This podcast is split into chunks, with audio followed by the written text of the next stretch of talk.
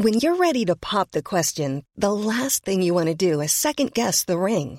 At Bluenile.com, you can design a one of a kind ring with the ease and convenience of shopping online. Choose your diamond and setting. When you find the one, you'll get it delivered right to your door. Go to Bluenile.com and use promo code LISTEN to get $50 off your purchase of $500 or more. That's code LISTEN at Bluenile.com for $50 off your purchase.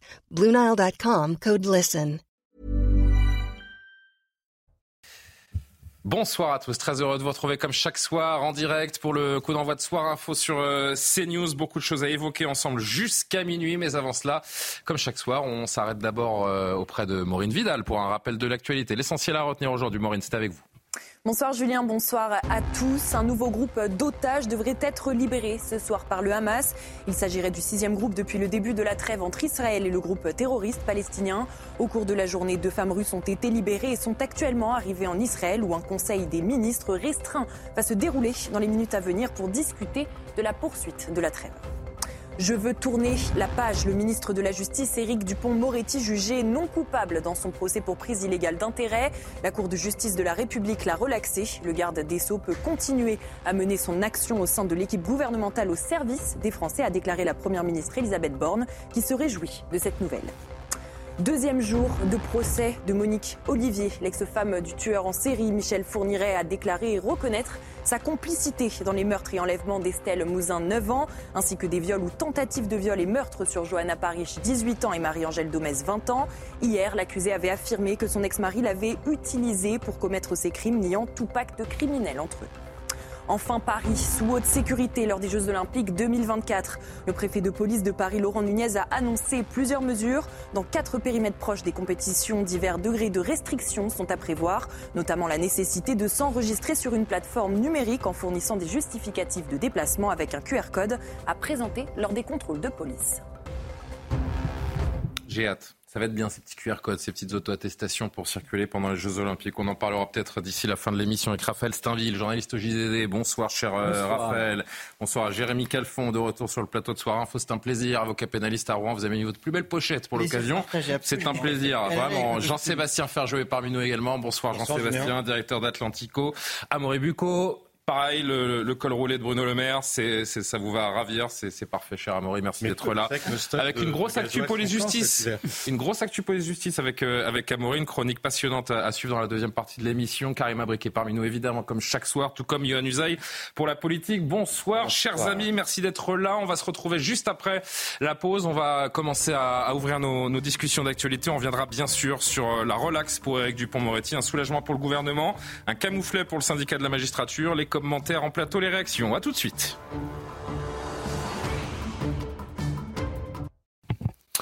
22h08, nous sommes en retour pour euh, Soir Info et euh, les premiers débats. Raphaël Steinville, Jean-Sébastien Ferjou, Jérémy Calfon, Karim Abric, Yohann et Amaury Bucco sont autour de la table ce soir. Le ministre de la Justice, vous l'avez euh, certainement appris aujourd'hui, Éric Dupont-Moretti, a été relaxé par la Cour de justice de la République. Il lui était reproché dans deux affaires distinctes d'avoir usé de sa fonction pour tenter d'obtenir des sanctions disciplinaires contre quatre magistrats ayant enquêté sur ses clients lorsque lui était avocat. Aucun élément ne permet de dire qu'il est passé outre à la situation de conflit d'intérêt qui n'avait pas été porté à sa connaissance, a expliqué aujourd'hui le président de cette Cour de justice de la République. Plus d'explications avec Noémie Schulz qui a suivi le délibéré.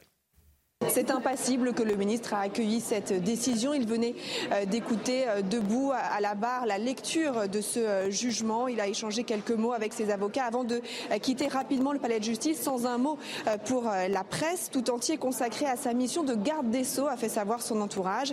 Ces deux avocats, en revanche, se sont félicités de cette décision. C'est ce que l'on espérait, c'est ce que le droit dictait. C'est évidemment une euh, satisfaction et je dirais même une émotion euh, énorme. Cette décision est une surprise uniquement pour les gens qui ont sans doute mal compris, mal appréhendé ce, dossier. Ce dossier était vide, ce dossier ne permettait pas de poursuite euh, pénale de Monsieur le ministre. L'innocence qui était assez évidente et manifeste dès le premier jour de ce dossier est consacrée aujourd'hui judiciairement On ne peut que s'en réjouir. Le président de la Cour de justice de la République a pris soin de détailler les raisons de cette relaxe. Certes, la prise illégale d'intérêt est matériellement constituée, mais aucun élément ne permet d'établir qu'Éric Dupont-Moretti savait qu'il prenait le risque d'enfreindre la loi. Dans la motivation, les juges ont notamment repris les différentes déclarations de témoins qui, pendant le procès, sont venus affirmer que le ministre n'avait pas exprimé de quelque façon que ce soit une animosité, un mépris, un désir de vengeance à l'égard de magistrats ou encore de volonté d'user à leur encontre de pouvoir qu'il tenait en sa possession. Le procureur général près la Cour de cassation qui avait requis la condamnation du garde des Sceaux a maintenant un délai de cinq jours pour se pourvoir en cassation. Relaxé donc euh, Jean-Sébastien Ferjou, le, ministre de, la Justice, après trois ans de procédure. Soulagement, on peut l'imaginer pour, euh, lui, pour le gouvernement. En revanche, énorme camouflet euh, pour les juges, pour le syndicat de la magistrature, j'ai envie de dire. Eh, oui et non, parce que vous avez vu comment est construite la décision. Ils reconnaissent le fait que le conflit d'intérêt a pu exister, mais que dans la mesure... Il n'en avait pas connaissance, pas l'intentionnalité. Ou que personne ne lui avait euh, expliqué qu'il pouvait s'agir d'un conflit euh, d'intérêt, ce qui fonde la relaxe. Mais ils ne disent pas qu'il n'y a pas eu de conflit d'intérêt euh, en soi. Après, ça vous interpelle pas ça Que du haut de son poste, de son expérience, le garde des Sceaux n'avait pas conscience de son infraction? C'est pas quelque chose qui doit nous interpeller?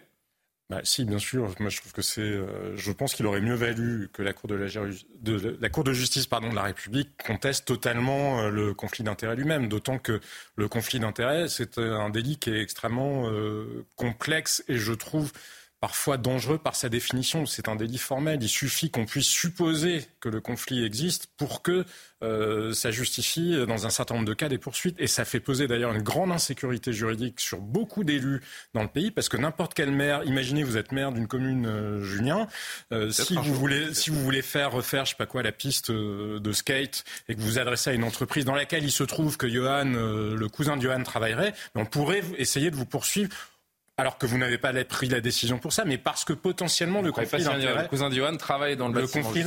bah, oui, pas dans le bâtiment là. Pardon. C'est pour ça que je l'ai mentionné, bien sûr.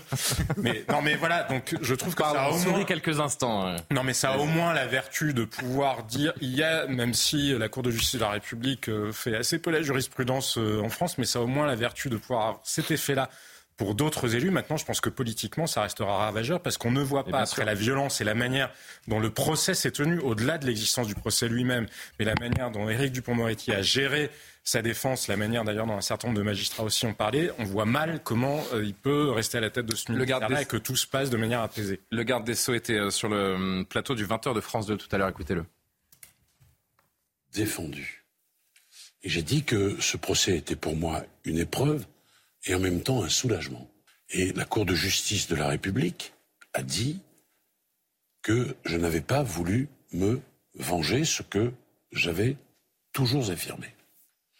Moi, je veux tourner la page, même si c'était quelque chose de douloureux, et je veux reprendre le cours ordinaire de mon travail. C'est la raison d'ailleurs pour laquelle je suis resté un long moment après la décision au Palais de l'Élysée pour rencontrer le président de la République. Maître Calfon, euh, besoin d'un petit éclaircissement. La prise illégale d'intérêt est constituée, pas l'intentionnalité. C'est très difficile à comprendre pour le commun des mortels. On a totalement disséqué cette infraction et l'impression pour les Français lambda, dont euh, je me fais euh, l'un des représentants ce soir, qu'il a bénéficié d'une justice différente. Oui, mais c'est compliqué pour un juriste aussi. Hein. Mmh. Euh, cette décision, elle est, elle est compliquée à comprendre. QFD. Puisque Jean-Sébastien Ferjou euh, l'a dit très justement, c'est une infraction formelle. Une infraction formelle, c'est une infraction qui n'a pas besoin d'éléments intentionnels. Ça a été jugé par la Cour de cassation depuis 2001. Et là, soudainement, l'élément intentionnel revient comme par magie.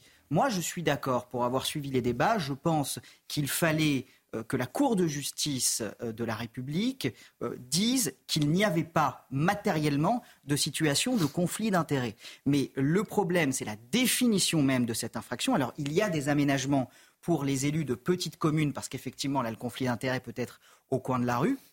Mais c'est un intérêt, avant 2021, il s'agissait d'un intérêt quelconque. Un intérêt quelconque, c'était très très vaste. Maintenant, c'est un intérêt de nature à troubler l'impartialité et l'objectivité du dépositaire de l'autorité publique, de nature à. Donc vous voyez que c'est extrêmement large et la Cour de justice de la République a essayé de se dépatouiller avec cette définition qui était trop large et a rendu une décision qui juridiquement est très très compliquée et qui pourrait ouvrir la porte à un pourvoi en cassation du parquet général. on verra si le parquet. Combien de temps le parquet a pour 5 euh, jours. jours. On verra dans les dans les cinq jours. Donc si le parquet décide de, se pourvoir, comme vous dites, les réactions politiques, Yohann Usain, je me tourne vers vous. Elles sont nombreuses depuis cet après-midi. La CJR, la Cour de justice de la République, a estimé que le garde des sceaux donc était non coupable de cette euh, enquête administrative envers quatre magistrats qu'il avait critiqués lorsqu'il était encore avocat. Oui, la Cour a considéré dans ses motivations que l'élément matériel de la prise illégale d'intérêt avait bien été constitué, mais pas l'élément intentionnel. Autrement dit, oui, il y avait bien conflit d'intérêt, mais Éric Dupont-Moretti n'en avait pas conscience. Les juges de la Cour de justice de la République, en majorité des parlementaires, on le rappelle, n'ont donc pas suivi les réquisitions de l'accusation qui avait réclamé un an de prison avec sursis. Et c'est bien ce qui fait tiquer l'opposition de gauche, notamment. La France insoumise est vent debout contre ce verdict incompréhensible à l'image du député Hugo Bernalicis. C'est un scandale. Ce procès, le procès, pour ceux qui y ont assisté, a fait la démonstration de la culpabilité d'Éric Dupont-Moretti par la matérialité des faits. La prise illégale d'intérêt, il n'y a pas besoin d'avoir d'éléments intentionnels, d'avoir voulu le faire. Elle est là ou elle n'est pas là. Et là, elle est là, cette prise illégale d'intérêt. Et donc, que les magistrats euh, élus, finalement, décident de, faire comme pour Christine Lagarde, c'est-à-dire coupable mais dispensé de peine. On aurait pu se dire, bon, quand même, mais là, la relaxe. La relaxe, ça veut dire que cette Cour de justice de la République ne sert euh, finalement à rien, si ce n'est à blanchir, dans des petits arrangements, euh, des ministres en exercice. Et dans un communiqué, la France insoumise ajoute Notre République doit se réveiller. Il est temps de supprimer cette juridiction d'entre-soi systématiquement partiale. Le maintien du ministre montre que la prise illégale d'intérêt est un mode de gouvernement en Macronie. LFI demande donc la suppression de la Cour de justice de la République, tout comme le Parti socialiste. Moins virulent mais tout aussi critique, le député PS Arthur Delaporte estime que des parlementaires qui jugent des ministres n'est plus un fonctionnement acceptable. On l'écoute. Cette décision, elle est toujours susceptible aux yeux du citoyen d'être entachée d'une forme d'illégitimité aux yeux de la composition euh, finalement de l'instance de jugement. Des parlementaires qui jugent un ministre, ça renvoie à l'image de l'entre-soi. Il faut mettre fin à cette juridiction spéciale parce que euh, les gouvernements les gouvernants ne peuvent pas euh, faire l'objet d'une telle juridiction avec des parlementaires qui sont membres, juges et partis d'une certaine manière. C'est donc le débat qui agite la classe politique depuis cet après-midi, un débat qui n'est pas nouveau, mais qui prend bien sûr aujourd'hui notre ampleur. Faut-il supprimer la Cour de justice de la République, accusée, on l'a entendu par l'opposition, d'être partiale Emmanuel Macron lui-même avait répondu à cette question en juillet 2017. Il venait alors tout juste d'être élu président de la République. On l'écoute. Les ministres eux-mêmes doivent devenir comptables des actes accomplis dans leurs fonctions ordinaires. C'est pour cette raison que je souhaite la suppression de la Cour de justice de la République. Il faudra trouver la bonne organisation, mais nos concitoyens ne comprennent plus pourquoi seuls les ministres pourraient encore disposer d'une juridiction d'exception. Emmanuel Macron avait donc promis de supprimer la Cour de justice de la République. Six ans plus tard, il n'a toujours pas tenu cette promesse. Le verdict de la Cour de justice de la République, qui en réalité arrange bien le chef de l'État, qui pour montrer son soutien au ministre de la Justice, a reçu, juste après l'annonce de sa relaxe, le garde des Sceaux à l'Élysée durant plusieurs heures. Le garde des Sceaux qui va pouvoir continuer à mener son action au sein de l'équipe gouvernementale au service des Français. Et je m'en réjouis. Voilà pour sa part ce qu'a dit la chef du gouvernement, Elisabeth Borne. Merci, Johan il supprimer la Cour de justice de la République, Raphaël Steinville? En tout cas, c'est vrai que la décision du jour, euh, comment voulez-vous que les Français l'aperçoivent euh, Ça rend très sceptique sur le fonctionnement de l'institution judiciaire, forcément. En fait, plutôt qu'un débat infini sur euh, l'opportunité ou non de, de, cette Cour de justice, je pense que la question qui se pose aujourd'hui, c'est l'avenir d'Éric Dupont-Moretti. Euh, lui, sur, euh, chez nos confrères de Parce qu'on a bien été au gouvernement, il a été relaxé. Euh, explique, explique qu'il veut tourner la page et revenir aux affaires et, faire comme si de rien n'était. La, la, vérité, c'est qu'il va avoir les mêmes interlocuteurs, ceux qui, hier, euh, l'ont pourchassé et ça va rendre très compliqué la, la conduite des, des affaires, euh, des affaires courantes et même de, de la grande réforme de la justice qu'il doit, qu'il doit conduire. Donc c'est le, le destin. Ce sont des magistrats qui ont rendu cette décision. Euh, on peut quand même, bah, surtout, on peut quand même dire que le, le, syndicat de la magistrature, qui était donc, non, c'est là où je pense que vous vous trompez, c'est que accepte cette décision. Non mais, c'est pas des, enfin si, en soi c'est c'est des magistrats, mais c'est des magistrats désignés en fonction de la répartition par groupe de, de l'Assemblée et du Sénat, et donc en fonction de la majorité présidentielle et d'un certain nombre de soutiens qu'ils pouvaient avoir, notamment à droite, la décision est une décision d'abord politique. C'est en donc ce mélange de genres fait que la décision du jour n'est pas forcément légitime? Ben, elle, elle, existe et, il faut la prendre comme telle. Euh, mais on sait depuis euh, très longtemps que la Cour de justice euh, est problématique et que les, ces décisions ont toujours été entachées de, de, ce soupçon qu'on. D'abord, Maître Calfon qui voulait apporter une précision et Jean-Sébastien, je viens vers vous. Oui, je, voulais juste dire, réagir à, à, ce que disait Raphaël Steinville. Euh, la relation entre Dupont-Moretti et les magistrats a toujours été extrêmement compliquée. Il faut se souvenir, lors de la nomination d'Éric Dupont-Moretti, la patronne de l'USM qui dit c'est une déclaration de guerre. Pourquoi? Parce que un certain nombre de magistrats, beaucoup de magistrats, estiment que le ministre de la Justice est le ministre de la magistrature et qu'il doit être issu de ses rangs. Dupont-Moretti a, enfin, Éric Dupont-Moretti a passé sa carrière à euh, crier contre les magistrats euh, et à effectivement leur mener la vie dure. Et donc ça a été vu comme un camouflet par la magistrature qui a absolument tout fait pour lui mettre des bâtons. mais la question ce soir, c'est pas tant euh, celle de, des magistrats et de ce que vont euh, et, des conséquences euh, entre les relations et le garde des sceaux, entre le garde des sceaux pardon et les, et les magistrats. La question c'est est-ce que la Cour de justice de la République est, est légitime? Est-ce qu'il faut une justice dérogatoire pour les gens qui nous gouvernent? Pourquoi est-ce que la justice conventionnelle, qui juge d'ailleurs Nicolas Sarkozy, qui a jugé Jacques Chirac, qui a jugé donc des anciens présidents de la République, pourquoi une justice traditionnelle pourrait pas juger un ministre en activité? C'est pas la fonction qui est jugée, c'est l'homme. Non, pas sur des ah faits commis dans l'exercice de leur fonction. C'est ça qui font de la différence. Et pourquoi pas?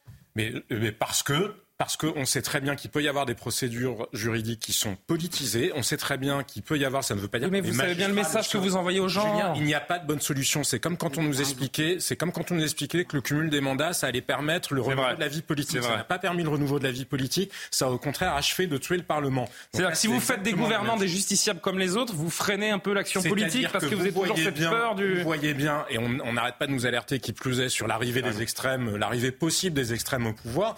Vous voyez bien malgré tout qu'il il est préférable qu'on puisse se défendre aussi avec cette composition euh, à la fois magistrat professionnel, parce qu'il y a quand même trois magistrats professionnels à la Cour de justice de la République, mhm. et politique. Parce que sinon... Pour le reste, c'est des sénateurs et des députés. Hein, ça n'est pas une vue de l'esprit des procès purement politiques, parce que vous décidez que euh, X ministre qui a commis tels actes dans le cadre de ses fonctions, il y a des choses, vous savez, la définition euh, du délit, elle est quand même euh, beaucoup dans l'appréciation. Regardez quand vous voyez le syndicat de mais si regardez le syndicat mmh. de la magistrature par exemple, qui quand qui a demandé aux magistrats de ne pas appliquer les poursuites pour les vis-à-vis des manifestants dans les dans, pendant le conflit des retraites en considérant que c'était des poursuites politique. Vous pourriez, à ce compte-là, aussi poursuivre un ministre qui, lui, aurait décidé d'engager des poursuites politiques. Donc il faut une justice dérogatoire, une justice d'exception pour les gouvernants. Karima qui voulait dire un mot. Je reviens vers vous. De toute façon, personne ne peut raisonnablement, dans ce pays, après ce qu'on a vécu, dire qu'en toute sérénité, les citoyens français peuvent regarder la justice française sans penser que parfois, je parle vraiment des procès euh, de haut niveau, sans penser que parfois elle est politisée. Vous voyez bien que le parquet financier ne s'est pas comporté de la même manière avec tout le monde et que voilà, ça c'est aussi bah, une C'est pour ça que je me pose la question d'une justice ordinaire pour tous, point à la ligne. Oui, mais c'est bien. ça, en fait, ça pourrait dépendre en fait en fonction des, des délits. Pas moins politisé. Pardon, mais si vous n'avez pas des députés, des sénateurs qui siègent, c'est quand même un peu moins politisé. Euh. Pardon, j'ai coupé Karima, je suis désolé. Karima Brick. C'est votre point. Ça... Non, non, mais je veux dire, il faut aussi, c'est-à-dire comme de la même manière qu'un policier sait à quoi il est confronté quand il est sur une zone d'intervention et face à des gens violents, il le sait bien mieux que peut-être un magistrat qui est en dehors et qui ne sait pas quelle décision on est amené à prendre quand on est face à quelqu'un qui, par exemple, veut vous tuer. De la même manière, je ne suis pas certain que les magistrats soient toujours capables d'apprécier. Je vous parle là de l'action du ministre. Je vous parle pas évidemment que si un ministre euh, il a, je sais pas quoi, euh, volé de l'argent ou je ne sais quoi, ça, ça relève de la justice normale. Personne n'en doute. C'est entendu. Karima. Non, mais c'est ça, en fait, sur cette Cour euh, de justice. Moi, je pense qu'il y a toujours moyen de, de, réformer certaines choses parce que ça dépend de quel délit on est accusé. Il y a certains délits, des cours, euh, disons, régulières pourraient juger, euh, pourraient les juger, alors que d'autres, eh ben, effectivement, il y a des spécificités. Et on le voit, ça dépend des pays. C'est pas tous les pays non plus qui ont des cours euh, comme, comme cela. Il y a certains pays qui ont décidé, effectivement, de juger les politiques avec une cour spéciale et d'autres, eh bien, comme vous le dites, c'est la justice comme régulière.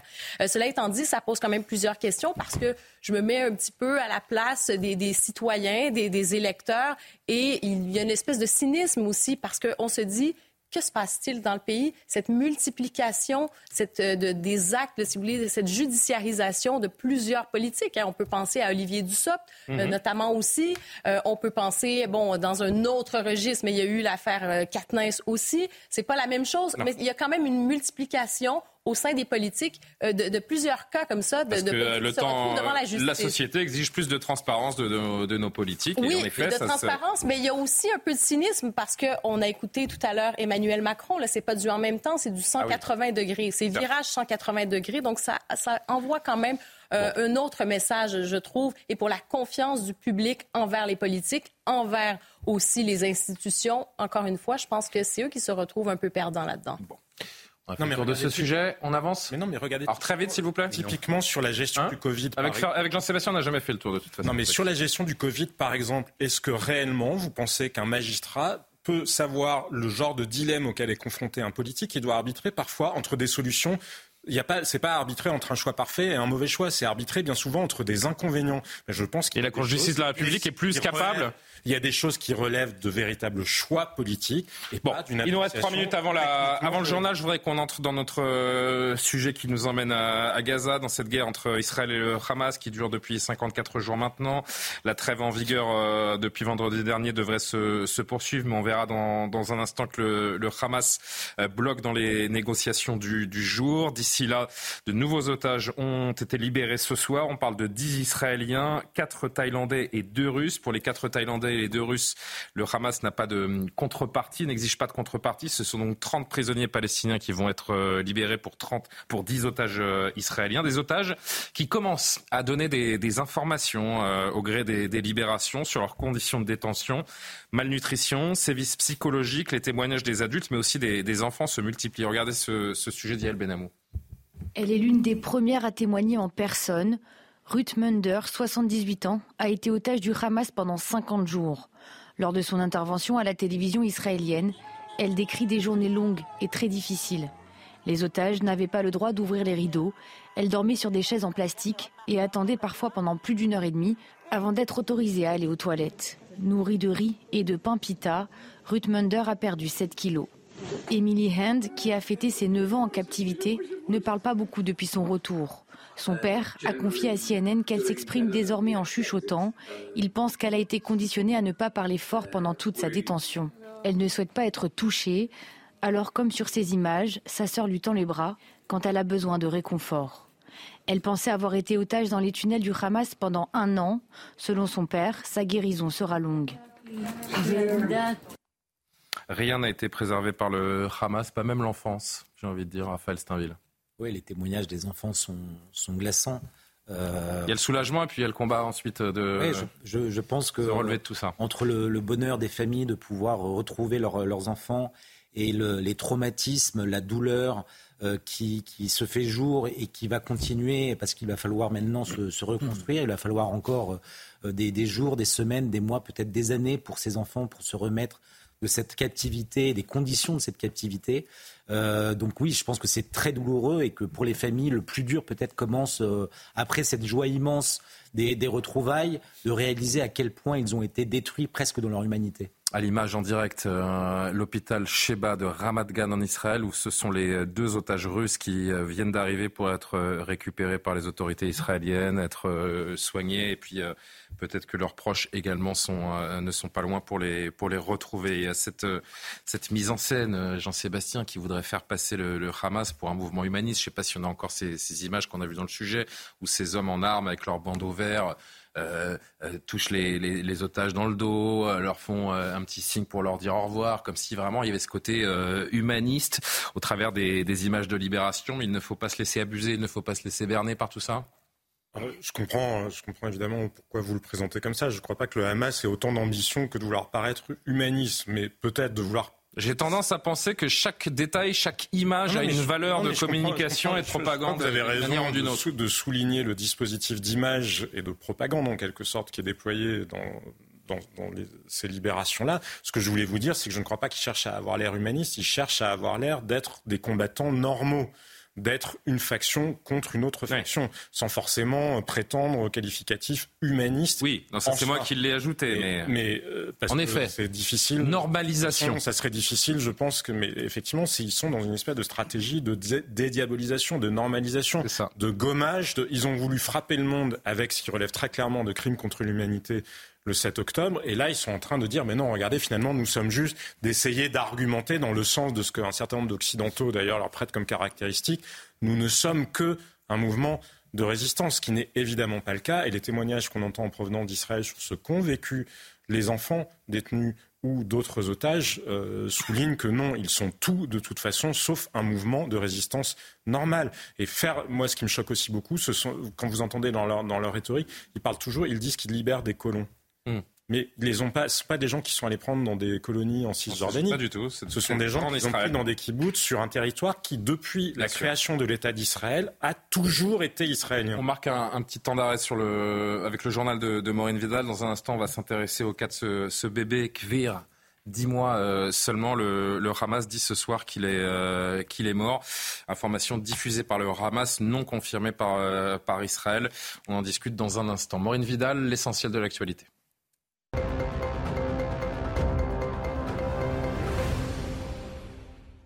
Les députés ont rétabli l'aide médicale d'État pour les étrangers sans papier, supprimant ainsi un article du Sénat qui entendait la transformer en aide médicale d'urgence, la majorité ayant dès le départ dit qu'elle ne conserverait pas cette décision. Il s'agit d'un cavalier législatif évident, a réaffirmé le ministre de l'Intérieur Gérald Darmanin, c'est-à-dire une disposition n'ayant pas de lien direct avec le texte et susceptible à ce titre d'être retoquée par le Conseil constitutionnel. Je reconnais tous les faits. En ce deuxième jour du procès de Monique Olivier, l'ex-femme du tueur en série euh, Michel Fourniret a déclaré reconnaître sa complicité dans les meurtres et enlèvements d'Estelle Mouzin, 9 ans, ainsi que des viols ou tentatives de viol et meurtres sur Johanna Paris, 18 ans, et Marie-Angèle Domès, 20 ans. Hier, l'accusé avait affirmé que son ex-mari l'avait utilisé pour commettre ces crimes, niant tout pacte criminel entre eux. Enfin, le préfet de police de Paris, Laurent Nunez, a annoncé plusieurs mesures de sécurisation lors des Jeux Olympiques 2024 à Paris. Dans quatre périmètres proches des compétitions, divers degrés de restrictions sont à prévoir, notamment la nécessité de s'enregistrer sur une plateforme numérique en fournissant des justificatifs de déplacement avec un QR code à présenter lors des contrôles. Écoutez. On a voulu concilier les impératifs de sécurité avec des impératifs de euh, maintien de la vie économique sociale et puis de, causer aussi le moins de désagréments pour les riverains. Donc on a prévu pour ce périmètre rouge, et ce sera évidemment important euh, d'écouter ce qui nous sera dit dans cette phase de consultation, on a prévu des dérogations à cette règle d'interdiction de circulation routière. Donc on a eu cette idée, évidemment, d'avoir un dispositif de pré-enregistrement qui permette de se voir délivrer une attestation qui sera reconnue par les forces de l'ordre immédiatement aux entrées pour fluidifier les entrées et éviter qu'il y ait des bouchons. Merci beaucoup Maureen. On vous retrouve dans une trentaine de minutes. La très vive inquiétude, je le disais, en Israël, toujours autour du sort de trois otages. Le bébé de 10 mois, Kvir, son frère âgé de 4 ans et leur mère qui ont euh, tous les trois été kidnappés. Voilà leur, euh, voilà leur photo, kidnappés le 7 octobre par le Hamas, qui ont été visiblement détenus par une autre organisation terroriste. Israël affirme vérifier cette terrible hypothèse qu'ils soient tous les trois décédés selon une information euh, diffusée par le Hamas. On, évoquait, Raphaël, il y a un instant ces, ces images qui voudra, alors je suis peut-être allé un peu trop loin en parlant euh, d'humanisation du, Hamas, en tout cas de tentative de, de normalisation euh, de ces d'humanisme et tentative de normalisation, de dédiabolisation plutôt. Mais quand on évoque cette actualité, voilà ce qu'est la monstruosité du, Hamas. On parle d'un bébé de, de 10 mois et le Hamas dans son communiqué qui dit qu'il est mort sous les bombes d'Israël, de Tzahal sur la bande de Gaza. Il faudrait peut-être rappeler que c'est le Hamas qui les a kidnappés et qui les a amenés euh, dans Gaza. Et évidemment que l'information sur le bombardement israélien qui aurait causé sa mort n'est pas euh, vérifiée pour le moment. Bien sûr, et cette information ne survient que maintenant, alors que euh, les, négociations et les libérations d'otages ont été entamées depuis plusieurs jours maintenant. Donc on voit qu'il y, a dans la, manière dont le, Hamas aujourd'hui communique, joue avec la vie, euh, l'annonce parfois de la mort, euh, de manière extrêmement euh, douloureuse, compliquée, notamment pour, pour les familles qui, qui, qui, espèrent. Honnêtement, c'est de, de, bout en bout, c'est la démonstration de, de, de l'inhumanité de, de, ce mouvement terrorisme dans, la, dans, la, manière dont ils, ils instrumentalisent et la vie et la mort des, des, de, ces, de ces otages. Oui, D'abord, ce que dit le Hamas, manifestement, ne, ne colle pas avec les éléments euh, recueillis par, euh, par Tsahal, parce qu'il semble, d'après un porte-parole de l'armée israélienne, que euh, ces trois otages, dont ce, ce bébé, aient d'abord été retenus par le Hamas, mais ensuite été donnés à une autre organisation terroriste et conduits vers le sud de la bande de Gaza. Or, il n'y a pas de bombardement dans le sud de la bande de Gaza. Quel intérêt pour le Hamas d'annoncer leur mort? Eh bien, écoutez, ils les ont peut-être exécutés.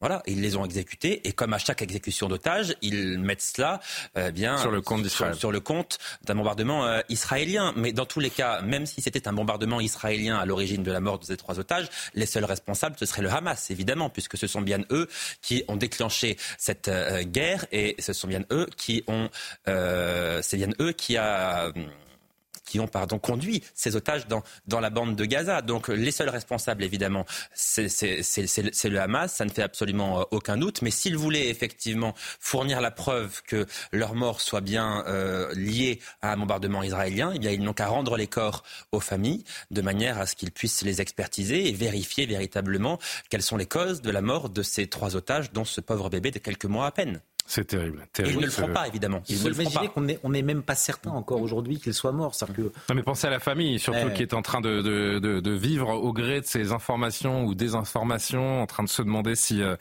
si les trois membres de cette, de cette famille, dont ce bébé de 10 mois, qui avait 9 mois, je crois, lorsqu'il a été... Euh, qu'il a été kidnappé euh, sont euh, morts ou pas. C'est absolument euh, terrible. Je ne sais pas si vous avez vu Jean-Sébastien Ferjou à la télévision israélienne hier. Vous avez un journaliste qui a demandé à la France insoumise d'user de son influence pour libérer des otages, car LFI, selon ce journaliste, a des liens avec le, le FPLP, Front pour la libération de la, de la Palestine, qui est classé comme une organisation terroriste chez nous et dans, et dans beaucoup de pays.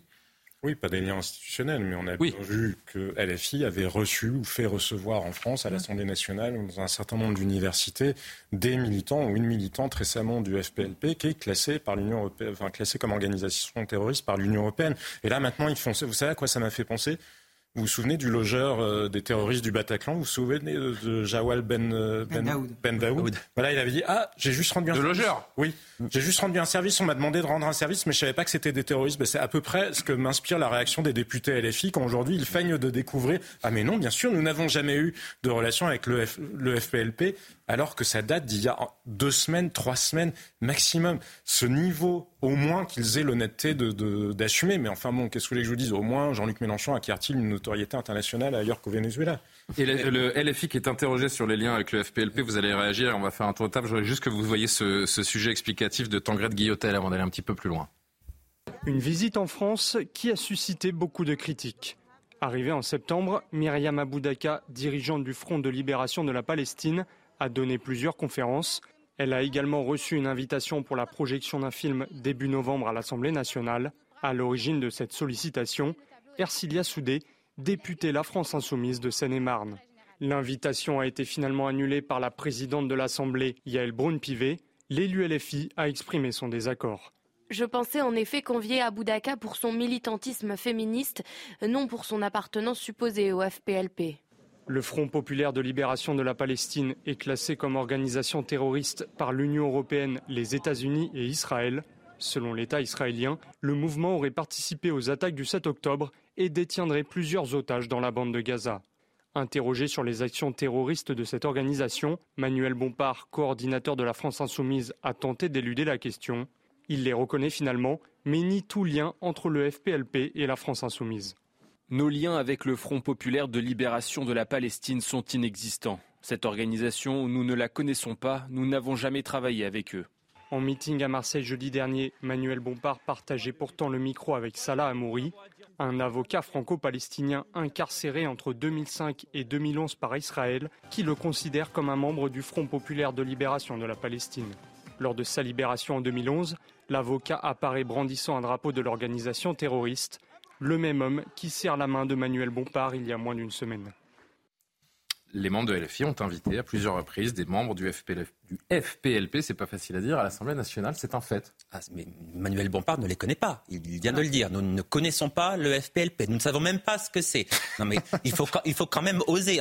c'est du même niveau. Non mais est-ce que, vous, est-ce que vous vous rendez compte du culot qu'il faut avoir pour prononcer pas ce, genre de phrase. Non, non, non, c'est pas de la politique. C'est une ignoble provocation, une nouvelle ignoble provocation de la France insoumise qui évidemment a des liens manifestes, qui entretient des liens soutenus avec le FPLP. Quand vous invitez la chef d'une organisation terroriste à venir à une projection à Créatrice l'Assemblée- même, je crois, hein. à des- fondatrices du FPLP. Non, mais à l'Assemblée nationale, vous invitez une chef d'une organisation terroriste à venir à l'Assemblée nationale et Madame Ercilia Soudé nous dit mais je ne l'invitais pas en tant que terroriste, je l'invitais pour son action supposée féministe. Non mais Ah bah est-ce que vous vous rendez compte quand même que cette femme-là est une députée française? Donc je le dis souvent, je le redis ce soir, le Hamas, le FPLP a désormais ses représentants, ses porte-paroles au sein de l'hémicycle, à l'Assemblée nationale. La France insoumise, quelque part, il faut le dire, certains membres de la France insoumise, comme Ercilia Soudé, à n'en pas douter, l'ironie. soutiennent, soutiennent ces terroristes. Et C'est indéniable. L'ironie, il y a quelques instants, on parlait de ce bébé dont euh, personne ne, connaît euh, véritablement la, la condition aujourd'hui que le Hamas annonce mort. Ce, ce bébé Ekvir, l'ironie, c'est que c'est, je ne sais pas si vous vous souvenez, Raphaël,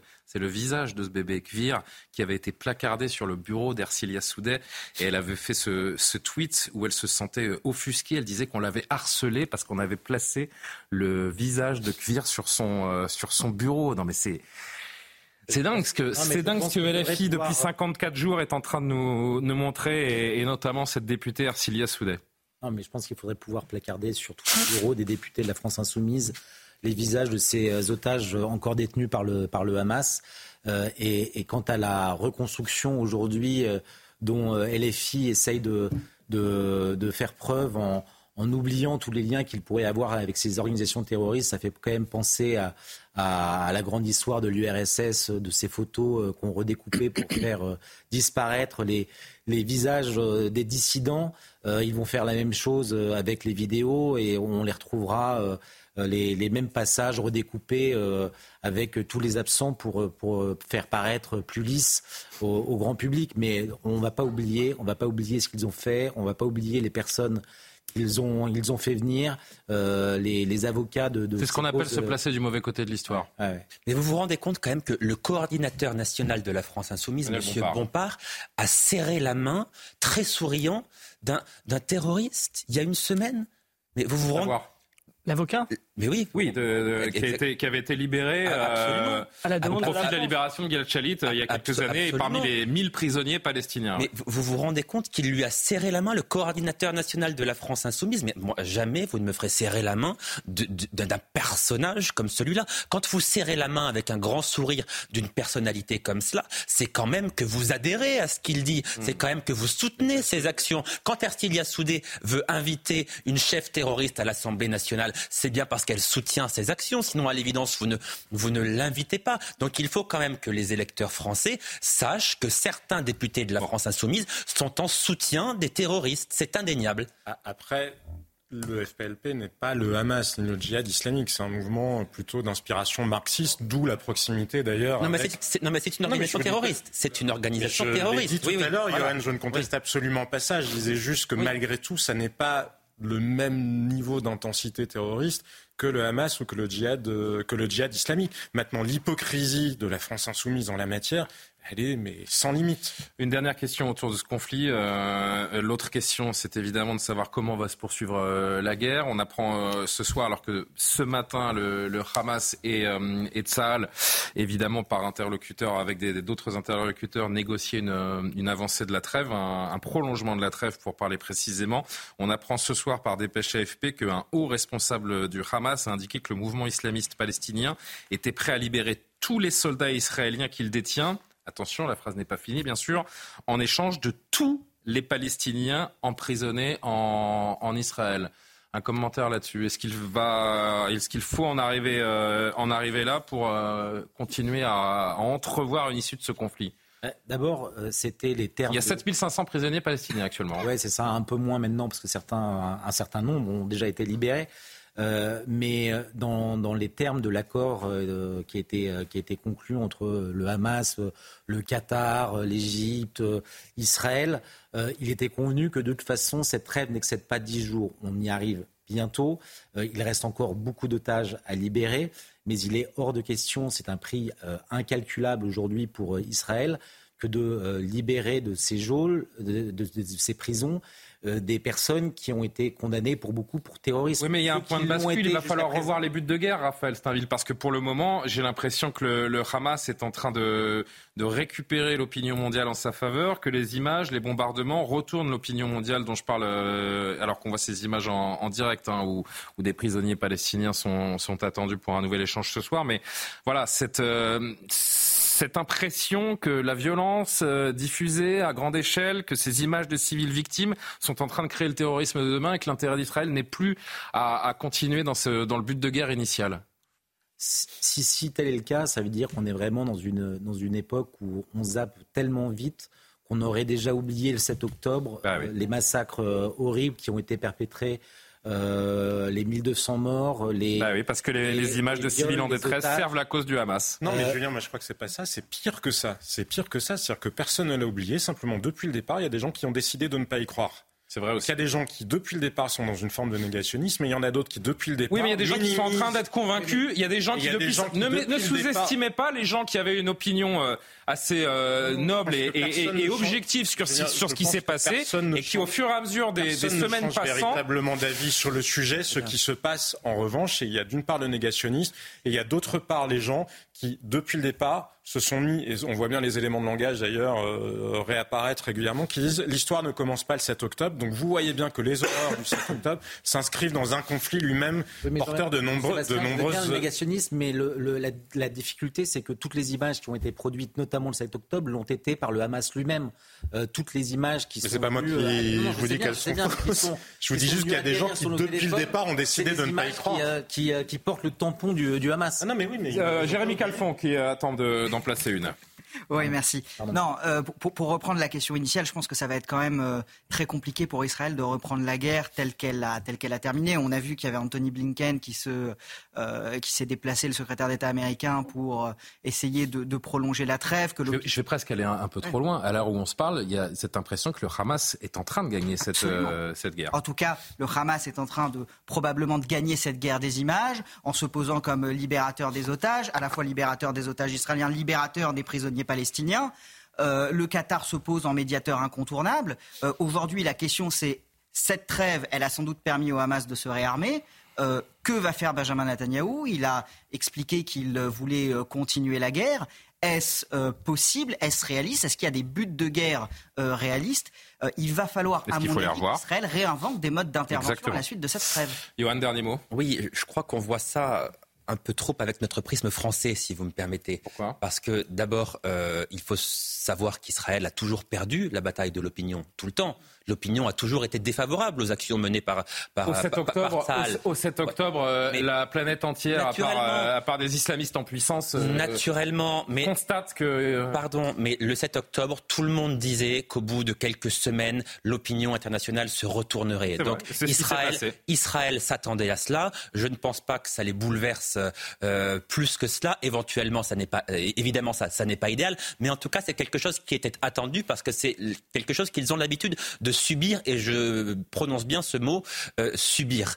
Euh, ensuite, euh, Israël, encore une fois, n'a pas le choix, si vous voulez, parce que l'opinion, d'abord l'opinion publique, soutient massivement cette guerre, soutient massivement le Conseil de sécurité et le Conseil de guerre formé autour de Benjamin Netanyahu. israélienne Oui, absolument. Elle est très divisée sur euh, euh, l'intensité euh, de la guerre depuis 54 jours. Une, majorité, une grande majorité d'Israéliens soutient ce mouvement parce qu'ils ont bien conscience que si le Hamas n'est pas éradiqué ou en tout cas en grande partie mis hors d'état de nuire, eh bien ce qu'ils ont subi le 7 octobre recommencera nécessairement. Je voudrais qu'on voit une dernière image avant notre dernière pause de la soirée, une dernière image autour de ce, de ce conflit et de ses répercussions. Retour ici en France où une cinquantaine d'étudiants militants se sont affrontés ce matin devant le campus, le campus de Sciences Po Paris en réaction au conflit israélo-palestinien, des jeunes pro-palestiniens qui faisaient face à l'Union des étudiants juifs de France. Peut-être qu'on peut regarder en séquence quelques instants.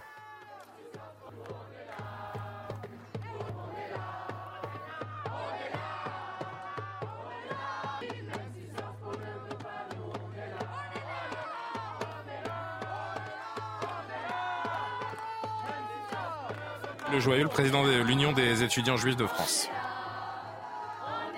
Sur des prises de position palestiniennes à Sciences Po, où on est intimidé verbalement, physiquement, dans les salles de classe et dans les couloirs. Et on est surtout pour une prise de position courageuse de la part de l'école, pour un cessez-le-feu permanent et immédiat. Et le retour de tous les otages, peu importe la nationalité. Nous, on n'est pas contre le droit des Palestiniens. On dit juste que oui, il y a des Israéliens qui se sont fait massacrer, des Juifs qui se sont fait massacrer le 7 octobre. Il y a des otages, notamment français, qui sont encore aux mains d'une organisation terroriste. Et c'est insupportable qu'il y ait des gens devant presque toutes les facs de France qui veulent effacer cette douleur et qui veulent effacer le combat mené pour la libération des otages et pour la reconnaissance de cette atrocité, de ce crime contre l'humanité du 7 octobre.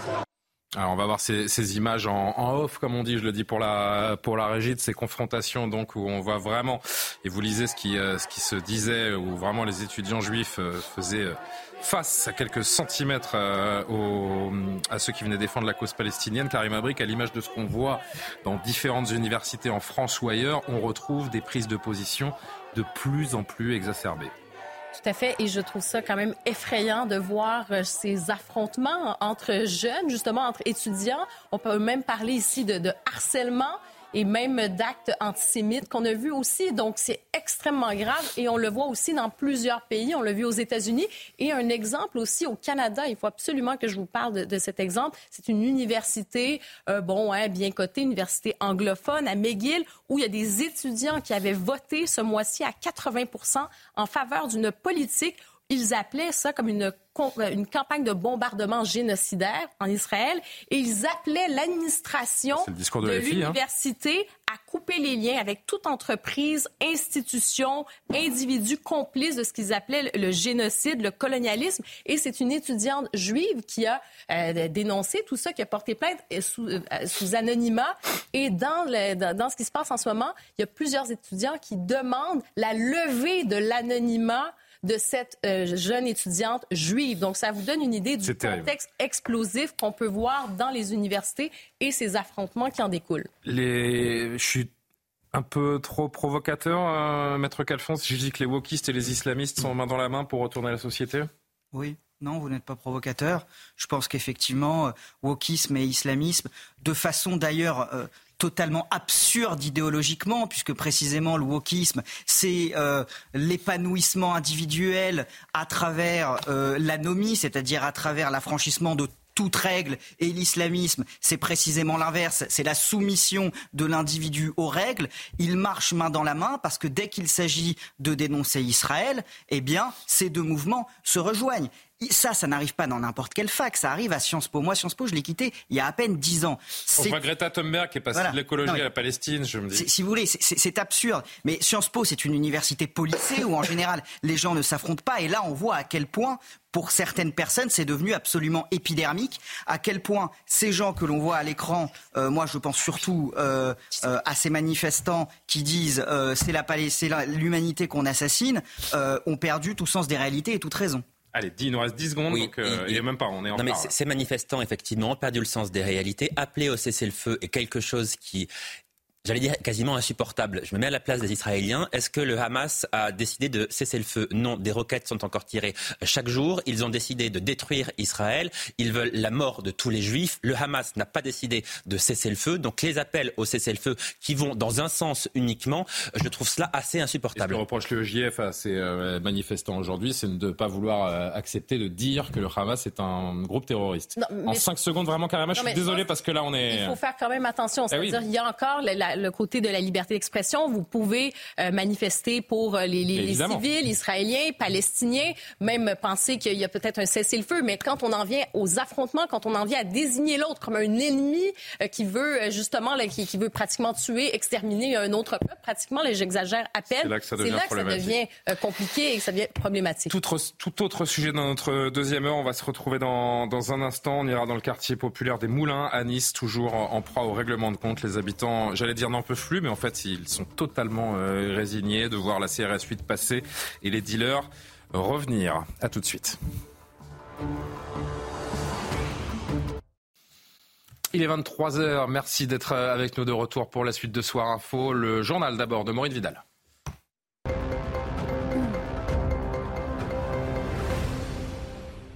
Dix otages israéliens et quatre Thaïlandais ont été libérés ce soir par le Hamas et sont arrivés en Égypte. Il s'agit du sixième groupe depuis le début de la trêve. Parmi eux également des ressortissants néerlandais, allemands, américains et russes, selon le Qatar. Au cours de la journée, deux femmes russes ont été euh, libérées et sont actuellement en Israël, alors qu'un conseil des ministres restreint se déroule pour discuter de la prolongation de la trêve. Une source proche du Hamas juge insatisfaisantes les propositions faites. Les députés ont rétabli l'aide médicale d'État pour les sans-papiers, supprimant un article du Sénat qui entendait la transformer en aide médicale d'urgence, la majorité ayant dès le départ dit qu'elle ne conserverait pas cette disposition. Il s'agit d'un cavalier législatif évident, a réaffirmé le ministre de l'Intérieur Gérald Darmanin, c'est-à-dire une disposition n'ayant pas de lien direct avec le texte et susceptible à ce titre d'être retoquée par le Conseil constitutionnel. Enfin, les funérailles de Gérard Collomb, ancien maire de Lyon, se sont déroulées aujourd'hui en la cathédrale Saint-Jean. Le cercueil recouvert du drapeau français a été solennellement porté et les deux tiers des 1400 places avaient été réservées aux Lyonnais. Une demande formulée par Gérard Collomb lui-même avant son décès. De nombreux hommages ont été rendus et notamment Emmanuel Macron qui a salué un homme d'État visionnaire. Écoutez. Pas un seul instant je n'oublie que sans votre force d'âme, votre goût du dialogue, votre sens de l'amitié, sans vous avoir croisé sur mon chemin, je ne serais pas là où je suis.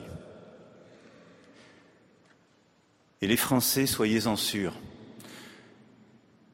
vous sont reconnaissants d'avoir cru, avant beaucoup d'autres, en l'émergence d'un bloc central qui aujourd'hui est à coup sûr le meilleur bouclier contre ces extrêmes que vous n'avez jamais cessé de combattre.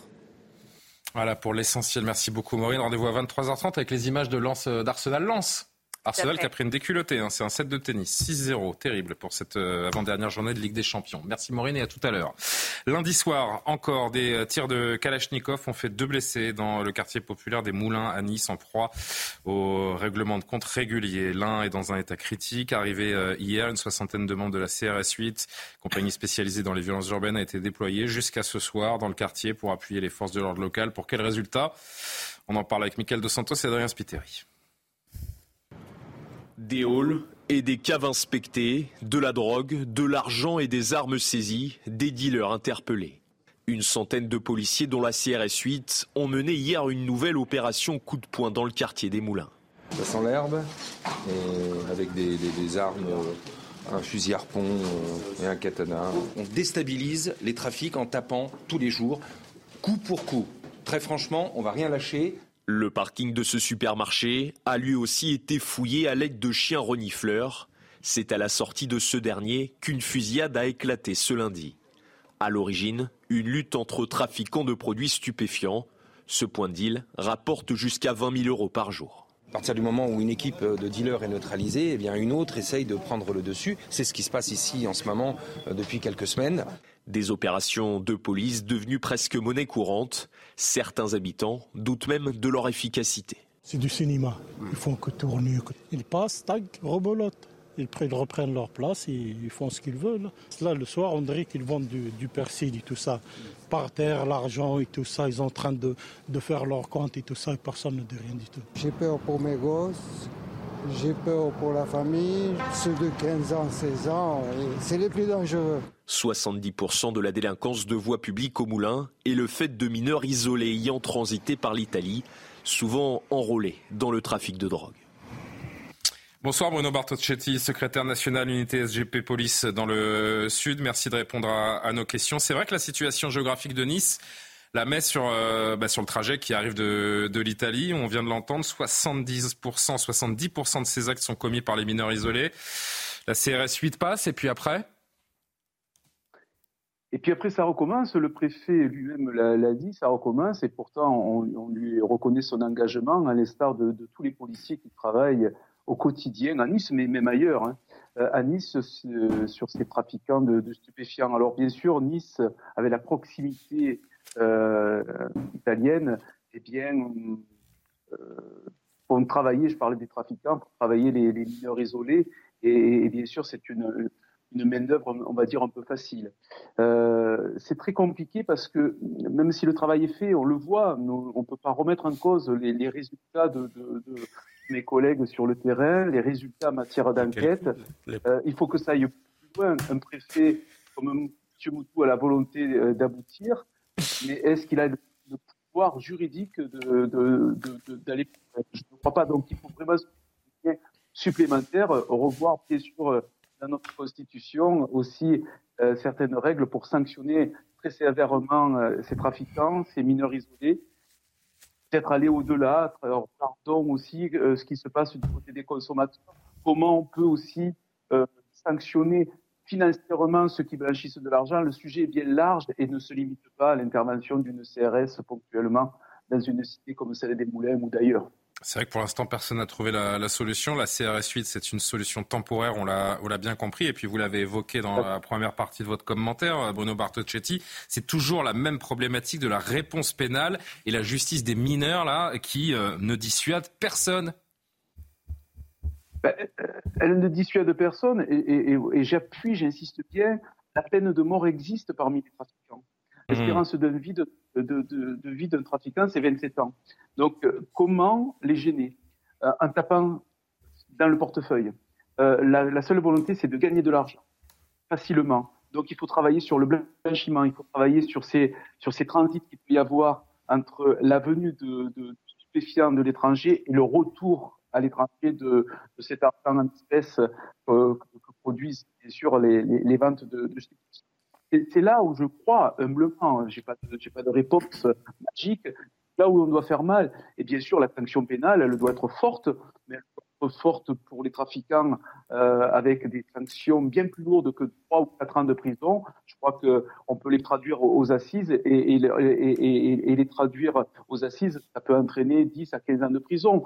On doit sanctionner sévèrement les, les, les, consommateurs, comme je, je, disais. Et puis, vous savez, vous avez les groupes d'inter les groupes d'intervention euh, régionales, euh, les groupes interrégionales pardon, de, de, de, répression, les GIR, les fameux GIR, qui regroupent les, les douanes, le fisc, la gendarmerie, la police, est-ce qu'elles ne pourraient pas aller beaucoup plus loin en donnant des moyens justement pour freiner, enrayer ce, ce phénomène-là? Parce que seule l'occupation du terrain ne donnera pas de résultats. Sinon, sinon, la tranquillité, bien sûr, des riverains qui attendent, bien sûr, beaucoup de présence pour pouvoir vivre en paix. Bah et ce sera ma dernière question, Bruno Bartocchetti. C'est vrai que s'il n'y a pas plus d'effectifs de police en permanence dans ces quartiers, rien ne changera. Les trafiquants, ils sont, ils sont pas bêtes. Hein. Ils font le rapport coût-avantage et ils voient bien que pour l'instant, il y a beaucoup plus à gagner qu'à perdre. On est bien d'accord. Et c'est pour cette raison qu'au-delà de la présence policière que nous demandons, je crois qu'il va falloir, et je l'ai déjà dit, je crois à votre antenne, réfléchir sur des, les états euh, généraux de la sécurité et tout ne doit pas reposer sur les épaules de la police aujourd'hui. Bien sûr. Mais vraiment, on insiste bien ça doit être une priorité nationale.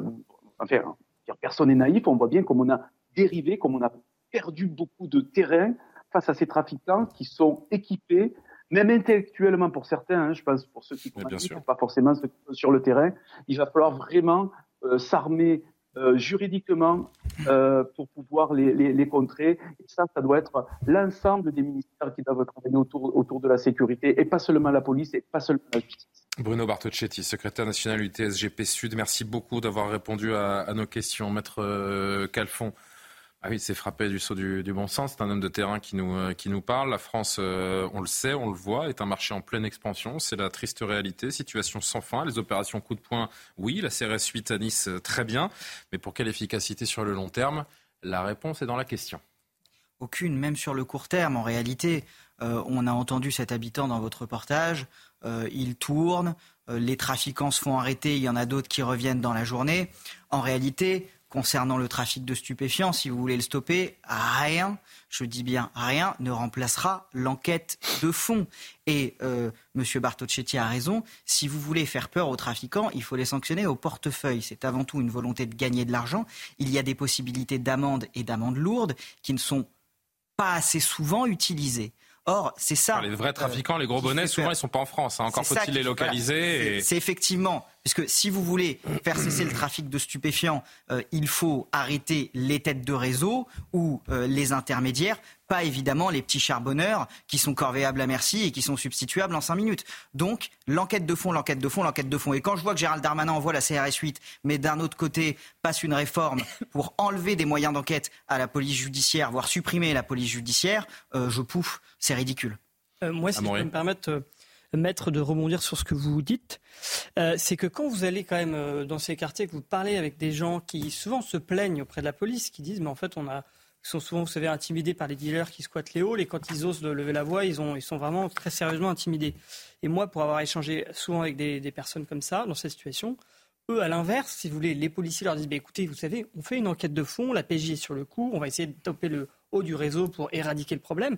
Mais eux, si vous voulez, ça peut durer des mois, voire des années. Et en fait, au quotidien, ils ont toujours des gens dans leur hall d'immeuble. Et donc, je pense qu'il faut quand même faire les deux. Vous ne pouvez pas dire aux gens écoutez, vous allez rester avec ces gens-là parce qu'on les surveille. Il faut s'occuper de la tête et des jambes en même Oui, temps. Mais... Vous avez raison. Vous avez ça, c'était le premier point. Et je voulais dire deux choses. Il y, a, il y a deux problèmes dans le trafic de drogue. Ensuite, c'est que euh, non seulement il s'étend sur le territoire dans les villes moyennes, donc Mhm. il va de plus en plus loin dans le territoire. On parlait de la cité de Romans-sur-Isère. On sait que la maire a dit qu'il y avait beaucoup de trafic de drogue. On va y venir juste après. Romans-sur-Isère, une petite ville.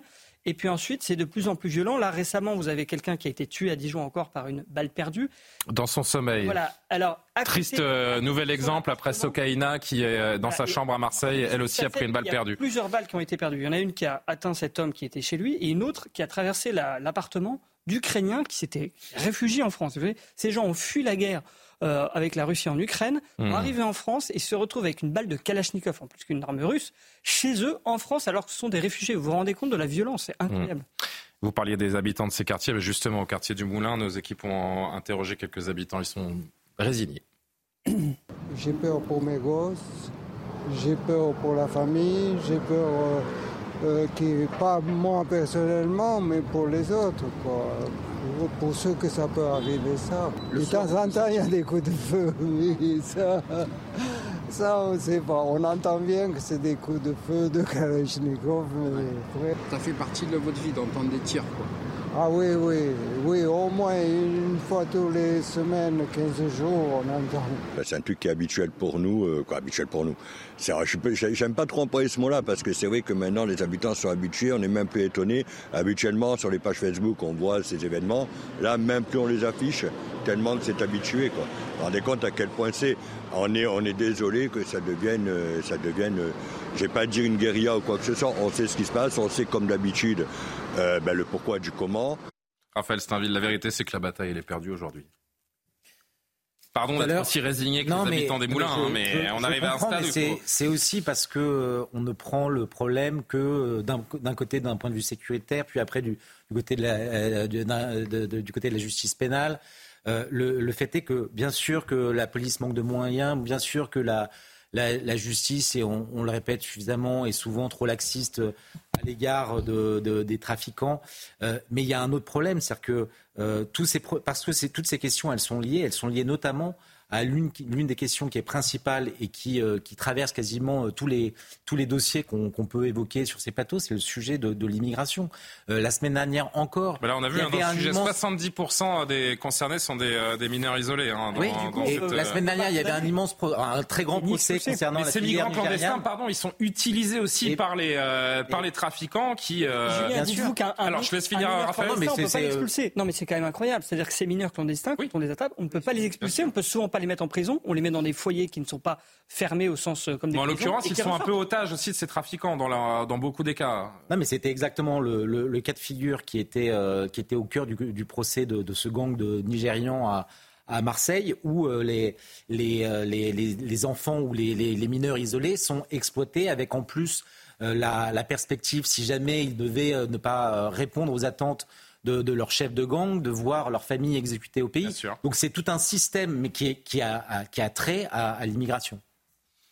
Maître Calfon, euh, on arrive à un stade où il faudrait peut-être, euh, et, et d'ailleurs Bruno Bartocchetti l'a évoqué il y a un instant, hein, euh, être plus sévère avec les consommateurs qu'avec les dealers?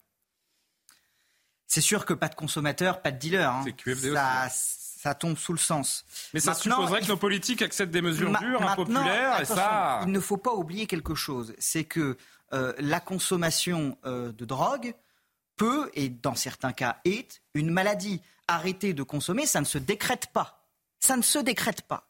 Euh, pour arrêter de consommer, il faut être aidé, il faut qu'il y ait des services addictologie adéquats. Donc vous ne pouvez pas dire aux consommateurs, je vais vous mettre une plus grosse amende ou je vais vous mettre carrément en prison, ça va vous dissuader de consommer. Ce n'est pas une affaire de dissuasion, c'est aussi une affaire de santé publique, il ne faut pas l'oublier.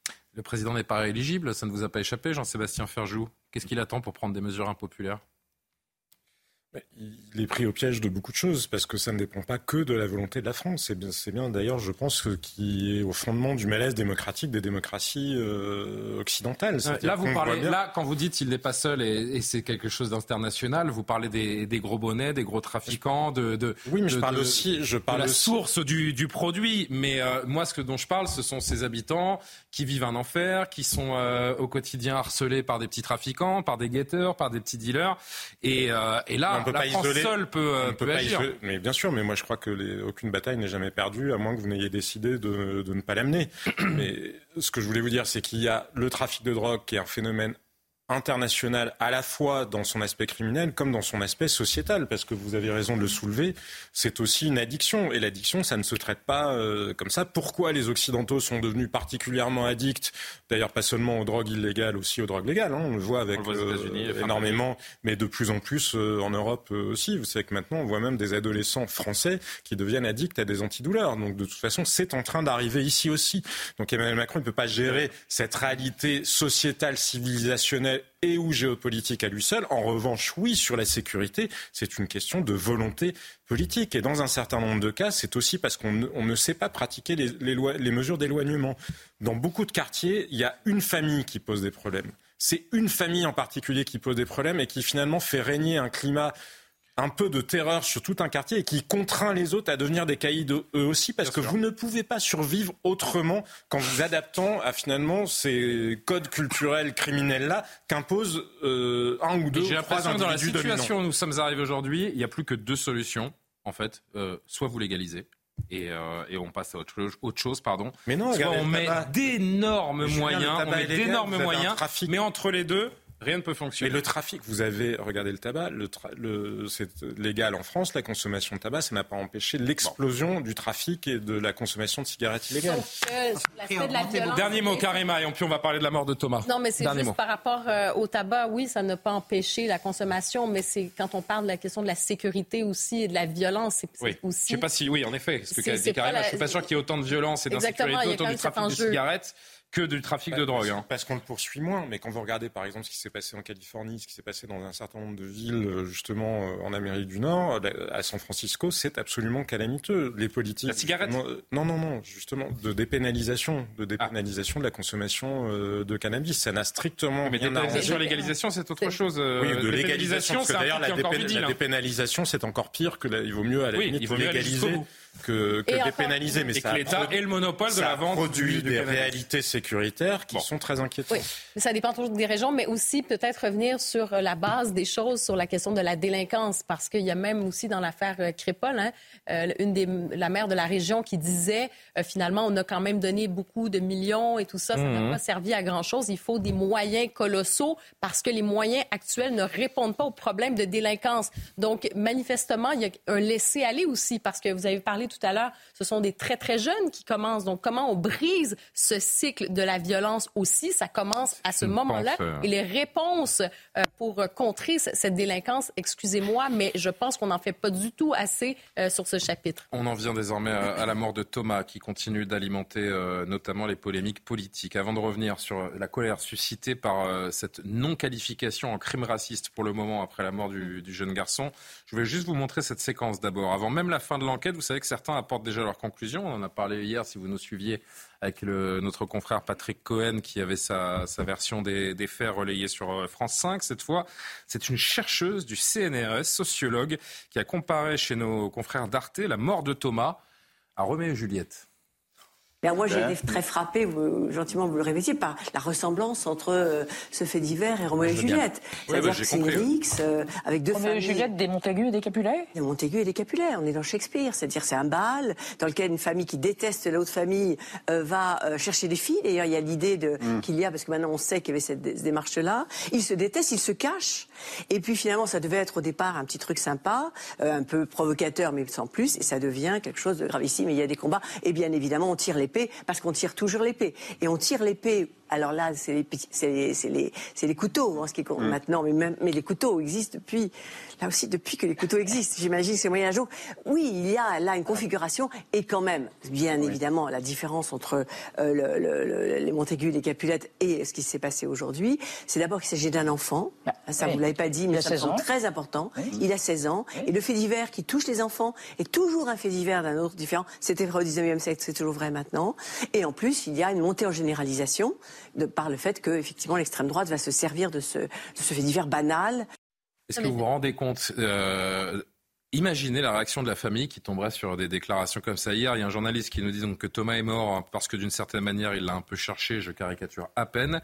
Et aujourd'hui, d'intellectuel qui nous fait une intervention, euh, une interprétation romanesque de euh, ce qu'elle appelle d'ailleurs un simple fait divers. Il y a de quoi devenir fou. Hein. Allez-y, tout le monde veut réagir. Donc, euh, Elle parle de Shakespeare, de Roméo et Juliette. Moi, je pense que la pièce de théâtre, c'est cette démonstration. C'est possible aussi. On est dans le déni total. Isabelle Vera Masson, c'est son nom. Oui, tout à fait. Et je trouve la, façon dont on en parle, hein, elle en parle avec une telle désinvolture. C'est presque, elle, est heureuse là finalement de, trouver euh, ce sens à cette histoire absolument tragique. Oui, elle est assez fière de sa métaphore. Non, mais est-ce qu'on peut revenir à la réalité? Est-ce qu'on peut revenir à la réalité qu'il y a un jeune homme de 16 ans qui avait toute la vie devant lui, qui est mort parce qu'il y a eu effectivement des, jeunes qui, qui, sont arrivés dans cette fête de village et qui se promènent avec des couteaux. Et on nous parle maintenant de Shakespeare. Excusez-moi, mais je pense effectivement à la famille, je pense bon, ces propos, mais au-delà de ça, c'est ce déni et en même temps cette banalisation des faits et de ramener au fait que finalement, c'est un petit fait divers, détourné, circulé, il n'y a rien à voir. Et après tout, des couteaux, il y en a toujours eu. Euh, je, trouve franchement que c'est indécent. Vous vous rendez compte de ce, biais idéologique, d'une bien-pensance euh, On se dit qu'on n'est pas sur la même planète, en fait. Non, mais c'est juste ça. C'est au-delà de ça. Au-delà du fait d'être effarant, c'est effectivement effrayant parce qu'elle est chercheur. Euh, chercheur en quoi, par ailleurs? Qu'est-ce qu'elle cherche? Sociologue, je crois. Hein. Sociologue, ah oui. Je crois. Alors, alors, rendez-vous compte, elle est sociologue. Bon, euh, Roméo et Juliette, d'accord Roméo et Juliette. Euh, on sort les épées, enfin tout ça. C'est un conflit de famille euh, ou un conflit de... Elle, ajoute un peu de folklore à tout ça. C'est le, le, ton qu'elle utilise est, un ton presque un peu enjoué, si vous voulez. Elle, raconte ça comme si elle comptait. Il y a Alexandre Devecchio sur le plateau euh, qui était là hier mmh. soir. C'est savoureux de voir la tête d'Alexandre Devecchio qui. Elle raconte ça comme si elle comptait une histoire finalement à des enfants. Enfin, c'est non mais c'est complètement hallucinant. Et puis en, plus, elle, Roméo et Juliette sont deux, familles qui s'affrontent. Là, pardon, mais, il y a quand même des personnes qui sont arrivés avec des couteaux et d'autres qui étaient à main nue et qui n'avaient rien demandé à personne. Enfin, ça n'a absolument euh, aucun rapport. Ensuite, elle parle de l'extrême droite qui viendrait s'emparer de tout cela pour essayer d'en tirer profit. Oui, elle fait son analyse gloubi comme, comme, si effectivement le fait de dénoncer cela était en soi quelque chose d'extrêmement mal. Elle banalise cela. Enfin, honnêtement, c'est oui effarant et, effrayant. Allez, tour de table. Amaury, vous vouliez apporter une précision Non, mais moi, c'est juste sur le côté factuel euh, en tant que journaliste. C'est-à-dire que Roméo et Juliette, dans cette histoire, il n'y a pas de Juliette il y a des filles qui disaient que ces garçons avaient des, comportements extrêmement. Euh, mais elle parle de Roméo et Juliette pour évoquer deux familles, c'est-à-dire la famille du quartier puis la famille de rugby. C'est pas juste Roméo Roméo. Enfin, je veux dire, euh, on parle de Roméo et Juliette. Là, il n'y a pas de Juliette, ou alors c'est une Juliette qui s'est peut-être pris une main aux fesses pendant la soirée. Enfin, oui, on n'est pas du tout sur le même registre. Et puis, effectivement, factuellement, euh, vous avez donc pas de filles, et puis vous avez surtout unilatéralement un groupe de personnes qui se sont fait attaquer. Roméo et Juliette, c'est effectivement une rivalité commune autour d'une conquête, etc. Mais vraiment, factuellement, on est Rien à voir. Tiens, avant de, vous, euh, de faire réagir l'autre côté de la table, écoutez Laurent Berton qui, euh, qui parle d'antiracisme, de censure pour euh, analyser les, les propos de cette chercheure.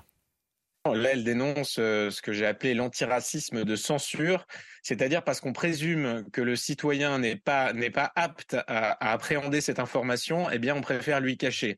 Et ça c'est une faute grave. Je pense que le le média, le journaliste doit donner l'information telle qu'elle est. Euh, dans, dans, dans, dans, toute sa vérité, dans tout son, dans tout son caractère dérangeant.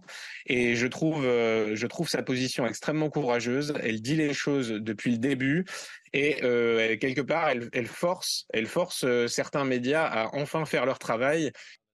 Une question de courage? Oui, juste. Qui veut commencer? Mais En tout cas, sur le, la précédente euh, intervention, Premier point, malgré tout, moi je comprends absolument les critiques et j'ai été les premiers à le faire euh, sur X aujourd'hui en entendant les propos d'Isabelle Véramasson, mais je crois malgré tout qu'il faut rappeler que ce n'est pas une raison pour harceler les gens, parce que dans un certain nombre de cas, quoi qu'elle ait dit, quoi qu'on pense de ce qu'elle ait dit et quoi que ça nous inspire, ça n'est vraiment pas une raison pour les harceler, parce que sur les réseaux sociaux, malgré tout, quand justement une déclaration commence à faire polémique, les gens qui les ont tenues peuvent se retrouver harcelés. Donc elle ne mérite absolument pas.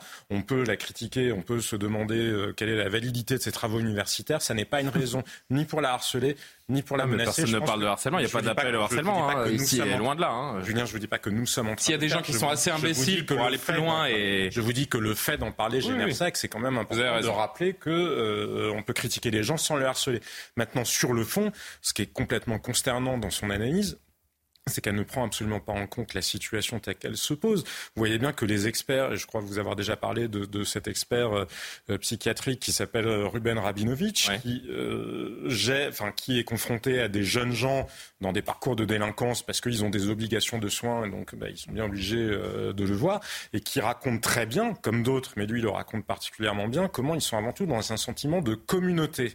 Et donc à partir du moment où ils sont dans une communauté, si l'un d'entre eux est attaqué, ils ont l'impression que c'est tout le groupe qui est attaqué et ils vont répondre à tout ce qu'ils perçoivent comme la communauté d'en face. C'est-à-dire que typiquement, ils ne vont pas, si tenter que, que l'enquête confirme que euh, je ne sais qui de, de se soit moqué d'un garçon venu de Romans-sur-Isère, ils n'ont pas cherché à se venger de celui qui avait tenu le propos. Ça n'aurait d'ailleurs pas été une raison pour le poignarder. Ils ont cherché à se vender de, manière aveugle et indiscriminée de tous les autres. Et c'est cette réalité-là. C'est même pas une question de racisme anti-blanc. C'est une question de, exactement de tribalisme. Et que cette femme, que Madame Vera Masson soit sociologue et en soit contrainte à tenir des propos, mais qui n'ont juste aucun sens, à moins qu'elle veuille nous dire que, je sais pas, l'islam, ça a commencé en 722. Elle, elle, fait, elle fait le juste milieu parce que euh, Roméo et Juliette, c'était pas euh, l'année dernière, hein, c'est pas en 2023. Les relations entre les Capulets et les Montaigu, ce ne sont pas les relations entre les familles occidentale en 2023. C'est censé se passer il y a plusieurs siècles, mais ça lui échappe totalement. Juste avant de vous entendre tous les deux, euh, Maître Calfon et, Raphaël Steinville, je voudrais qu'on avance parce que la décision du procureur, et on, est, on tire le fil évidemment de cette histoire de ne pas retenir le mobile raciste, malgré plusieurs témoignages,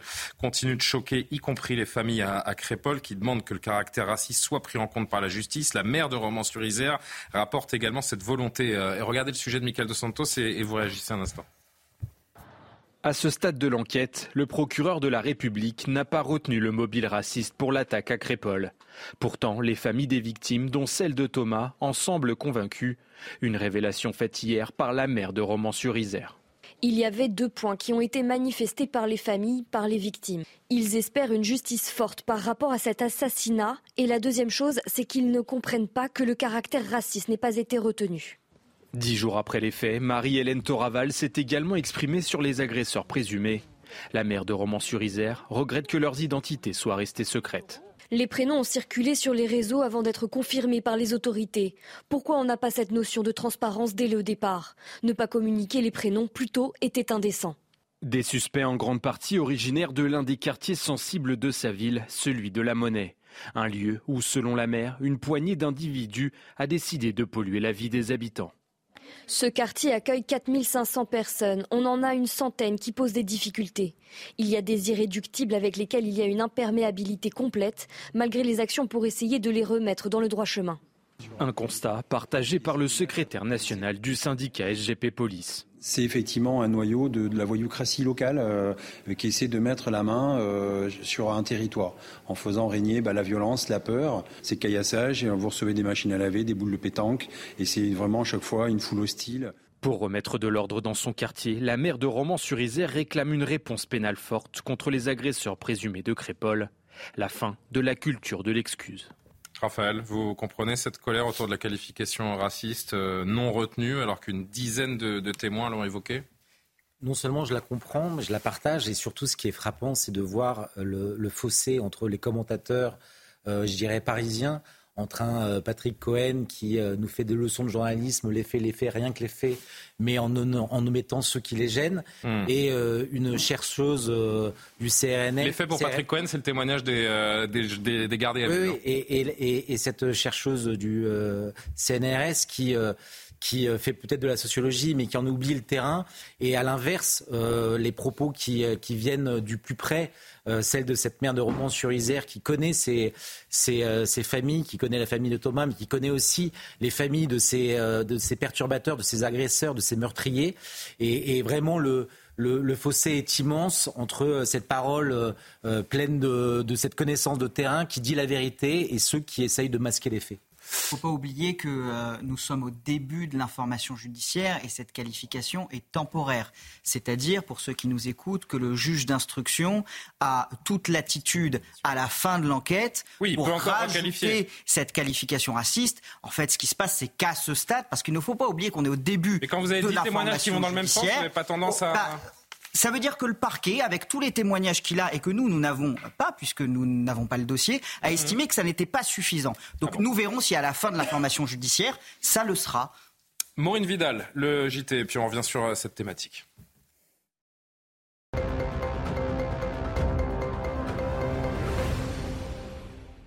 Dix otages israéliens et quatre Thaïlandais libérés par le Hamas ce soir sont arrivés en Israël. Il s'agit du sixième groupe depuis le début de la trêve. Parmi eux, des ressortissants néerlandais, allemands, américains et russes, selon le Qatar. Au cours de la journée, deux femmes russes ont également été libérées. De nouvelles discussions sont ouvertes pour une prolongation de la trêve. Une source proche du Hamas juge insatisfaisantes les propositions faites par Israël.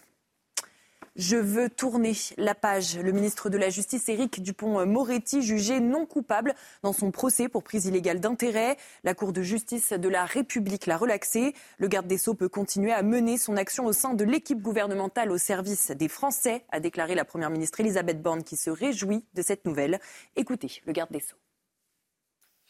Moi, je veux tourner la page, même si c'était quelque chose de douloureux je veux reprendre le cours ordinaire de mon travail. C'est la raison d'ailleurs pour laquelle je suis resté un, long moment après la décision au Palais de l'Élysée pour rencontrer le président de la République. J'ai, moi, euh, à titre personnel, remercié le président de la République qui a toujours été très respectueux de ma présomption d'innocence. La fonction, je vais vous dire comment j'ai protégé.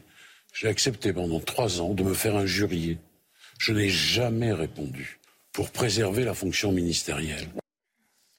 Et pour finir, la défaite du Racing Club de Lens à Arsenal. Les 100 et or se sont inclinés 6-0 à l'Emirates Stadium face aux Gunners. Avec cette défaite, les espoirs d'une qualification en huitième de finale de Ligue des Champions s'envolent. Mais les hommes de Francaise sont en bonne position pour une qualification en Ligue Europa et ne devront pas s'incliner face à Séville le 12 mars prochain. Gabriel Jesus, Saka, Martinelli, Odegaard, Jorginho sur euh, penalty, ça fait mal hein, pour euh, les Lensois qui avaient magnifiquement entamé cette campagne européenne. Mais les espoirs semblent euh, déçus ce soir. Merci, cher Maureen. On vous retrouvera demain donc pour de nouvelles informations. On continue à évoquer Crépol donc et hum, et ces tensions, euh, Raphaël Steinville, ces tensions, euh, cette réaction identitaire chez, chez beaucoup. Je notais aujourd'hui que le préfet de Paris a interdit un rassemblement, alors qu'il y en a eu plusieurs, hein, à Romans-sur-Isère, à Rennes, à Lyon lundi, on les a montrés également. Le préfet a interdit un rassemblement devant la Sorbonne qui était prévu à 19h vendredi à l'appel des Natifs, un collectif d'extrême droite parisien qui a succédé à Génération Identitaire après sa dissolution en 2021. Il y a cette volonté très forte du gouvernement de couper l'herbe sous le pied à tous ces militants d'ultra-droite depuis quelques jours. C'est sûr qu'il se montre implacable à, l'égard de ces euh, militants de, l'ultra-droite, euh, sans, vouloir porter un jugement sur, sur ces actions qui seraient bien, mal, peu importe, c'est pas ça. Mais si elles surviennent aujourd'hui, c'est aussi parce que, euh, justement, on l'a évoqué tout à l'heure, euh, il y a d'une part euh, un discours médiatique, un discours politique qui est venu presque raconter une histoire différente de celle qui s'est passée. Et je pense que pour un certain nombre de de Français aujourd'hui, c'est insupportable. Donc cette réaction est une sorte de, de, réplique finalement à, l'omerta, au déni d'un certain nombre de politiques. Mais après, euh, ce, qui, ce qui est certain, c'est que si on met en parallèle euh, la, manière dont le gouvernement aujourd'hui se montre intraitable à, l'égard de ces, de ces manifestants et la manière dont il n'y a pas si longtemps, souvenez-vous euh, de, de, ces manifestants de Saint-Solim qui, qui ont eu que du sursis alors que des centaines de, vous y voyez gendarmes. Un de mesure, vous? Bah, c'est c'est difficile de ne pas voir le, mm, mm. de ce deux poids deux mesures tellement il est il saute aux en yeux fait, c'est très bien d'être intraitable, être intraitable sur euh, certains euh, membres de, de l'ultra droite qui euh, qui sont menaçants, qui peuvent être violents, qui avaient des armes sur eux. Très bien, euh, interrogez-les, mettez-les en garde à vue, emprisonnez-les s'ils ont euh, commis des actes euh, délictuels ou criminels. En revanche, faudrait que tout le monde soit traité euh, à la même enseigne. J'évoque cela pourquoi? Parce qu'à Maury, justement, vous allez revenir sur cette manifestation d'ultra-droite qui s'est tenue dans le centre de Lyon lundi et sur donc huit interpellations qui en ont découlé. C'est intéressant justement de, de voir les conséquences pour ces gens-là. Oui, Julien, je vous fais un petit rappel. hein. Donc, vous avez eu un appel à manifester euh, lundi soir à Lyon. Euh, la préfecture craignait justement que l'ultra-droite se mobilise, qu'il y ait des troubles à l'ordre public, et donc avait pris un arrêté pour interdire cette manifestation. Vous aviez eu tout de même quelques, près d'une centaine de manifestants qui avaient euh, traversé les rues de Lyon, et le lendemain, eh bien, la préfecture, euh, certainement pour montrer sa fermeté, avait indiqué sur Twitter et dans les médias, eh bien que huit individus, effectivement, avaient été interpellés dans la soirée après la dispersion de la manifestation et que tous avaient été placés en garde à vue. Alors comme ça, de loin, on pourrait saluer l'efficacité de la, la préfecture. Et pourtant, en fait, ce tweet était assez loin de la réalité. Vous voulez dire que les interpellations concernaient pas des, des militants identitaires? Alors en fait, si, mais ces militants ne- avaient décidé de ne pas les manifester puisque cette manifestation était interdite et avaient voulu rendre hommage, alors eux c'est leur mot, hein, pacifiquement à Thomas et donc ils avaient décidé d'aller coller des affiches dans Lyon euh, et aussi de, euh, de faire des tags. Alors avec différents. sont les exemples d'affiches qu'ils collaient. Alors ça c'est l'affiche qu'ils collaient ainsi que euh, donc ils ont réalisé plusieurs tags et les messages étaient lus sur. Il y avait Thomas 16 ans tué par des barbares sur l'affiche, Thomas tué car blanc et justice euh, pour euh, Thomas. Alors ça, ces termes hein, que je vous dis, c'est ce qu'a constaté la police qui les a interpellés pendant leur collage et qui a constaté euh, ces tags. Alors, euh, ces, ces militants, ces huit militants, quand la police est arrivée, leur a demandé euh, leurs papiers et les a emmenés au commissariat pour un contrôle d'identité. En général, si vous voulez, quand il y a des collages d'affiches, ça va pas bien loin. hein. Vous avez une amende à long terme et puis à court terme, vous avez un contrôle d'identité et une confiscation du matériel. Sauf que là, eh bien, c'est allé beaucoup beaucoup plus loin puisque ces huit euh, individus, huit militants, ils ont été placés en garde à vue non seulement pour les dégradations à Réunion à cause des tags et des affiches, mais aussi pour incitation à la haine raciale, alors que je vous l'ai dit, ces messages n'avaient pas vraiment un caractère raciste. En tout cas, ils sont passés plus de 20 heures en garde à vue et leurs domiciles ont même été perquisitionnés. Vous avez par exemple un couple de militants, dans ces huit militants, euh, qui s'est vu confisquer des milliers d'euros d'économies qu'ils avaient dans un coffre chez eux. On ne voit pas trop le rapport au départ avec les affiches. Et donc les moyens étaient vraiment hors normes. Et je vous propose d'écouter justement le témoignage d'une de ces militantes qui raconte ces, ces perquisitions. On a été en garde à vue pendant 20-21 heures. On est sorti, euh, on est sorti euh, hier soir en début de soirée. On a été perquisitionné au niveau de notre domicile, euh, de notre véhicule. Euh, bien évidemment, nos téléphones ont tous été complètement fouillés, complètement scrutés, on va dire. Évidemment, nos empreintes ont été prises, notre ADN a été relevé.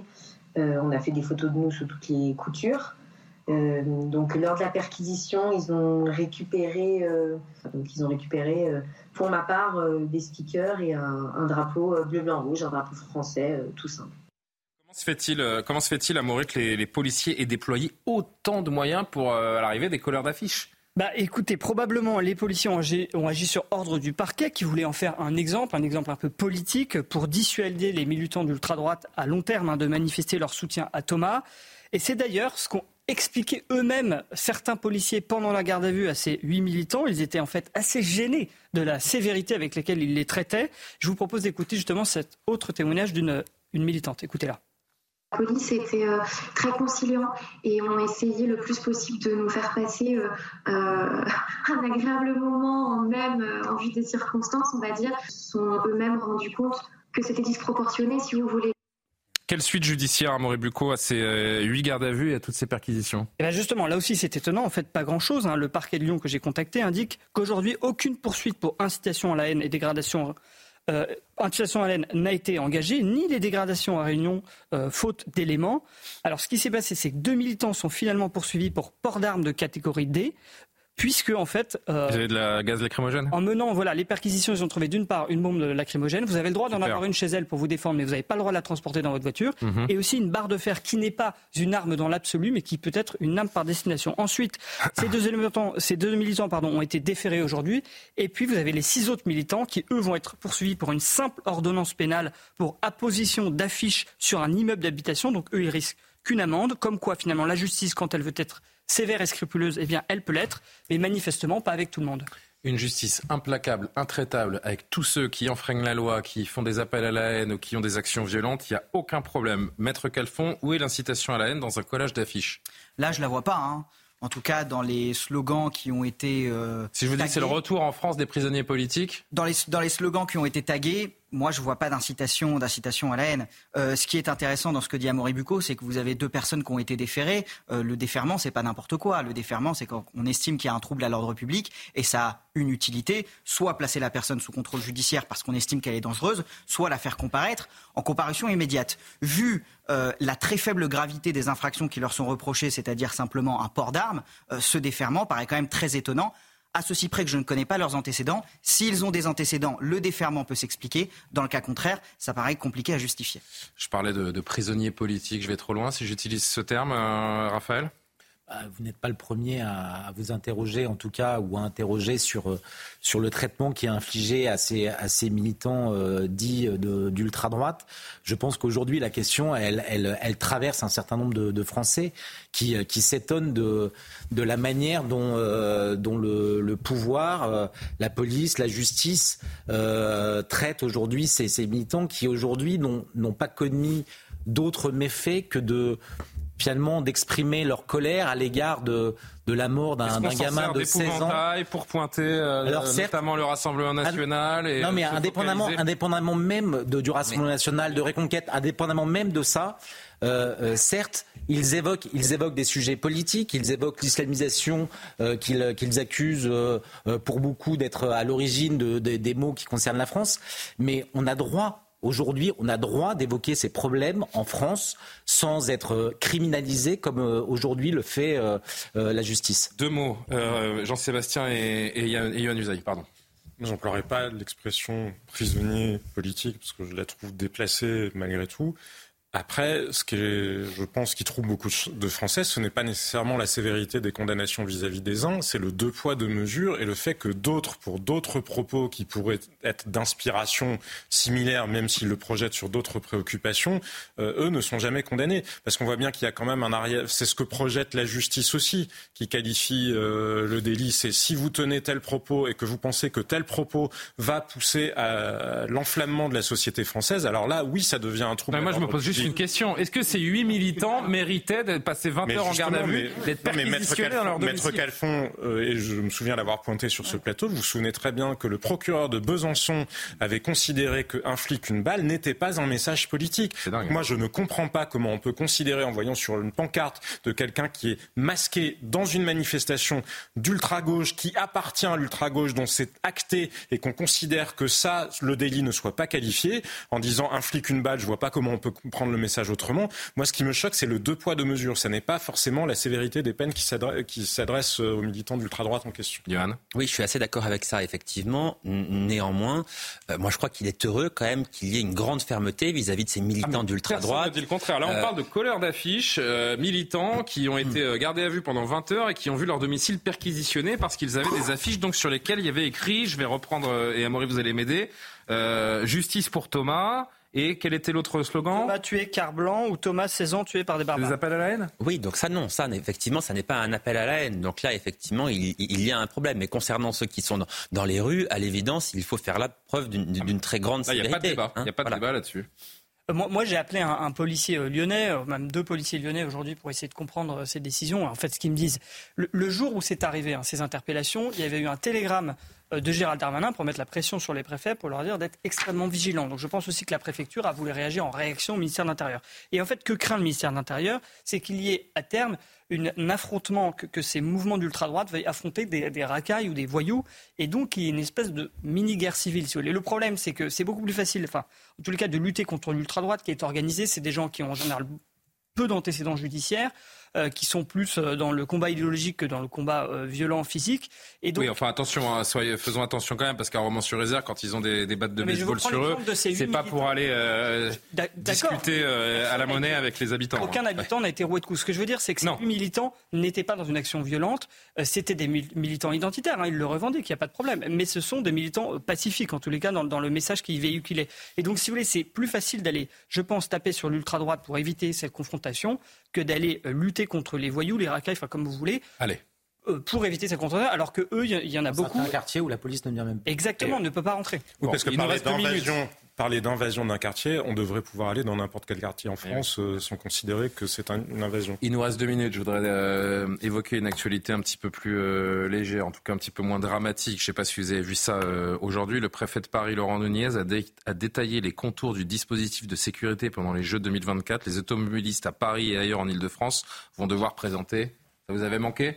Un QR code pour rouler dans, pour rouler dans certains quartiers. Écoutez le préfet, on en dit un tout petit mot aussi cette idée euh, de mettre en place cette plateforme de manière à ce que les personnes qui ont à rentrer en véhicule dans cette zone, et je pense principalement aux riverains, mais aussi aux commerçants, euh, aux hôtels, aux restaurants qui ne vont pas fermer dans ce périmètre rouge. Ils ne vont pas fermer.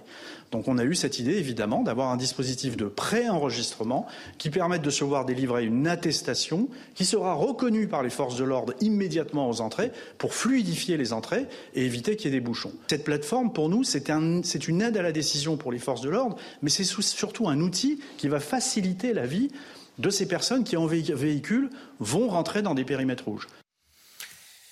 Ça vous rappelle des souvenirs, Karima? Euh, On pensait à ces souvenirs d'ailleurs enterrés avec la crise sanitaire, les attestations, les QR codes, euh, comme pendant le confinement. Non. Bienvenue aux Jeux Olympiques. Non, non, non, non.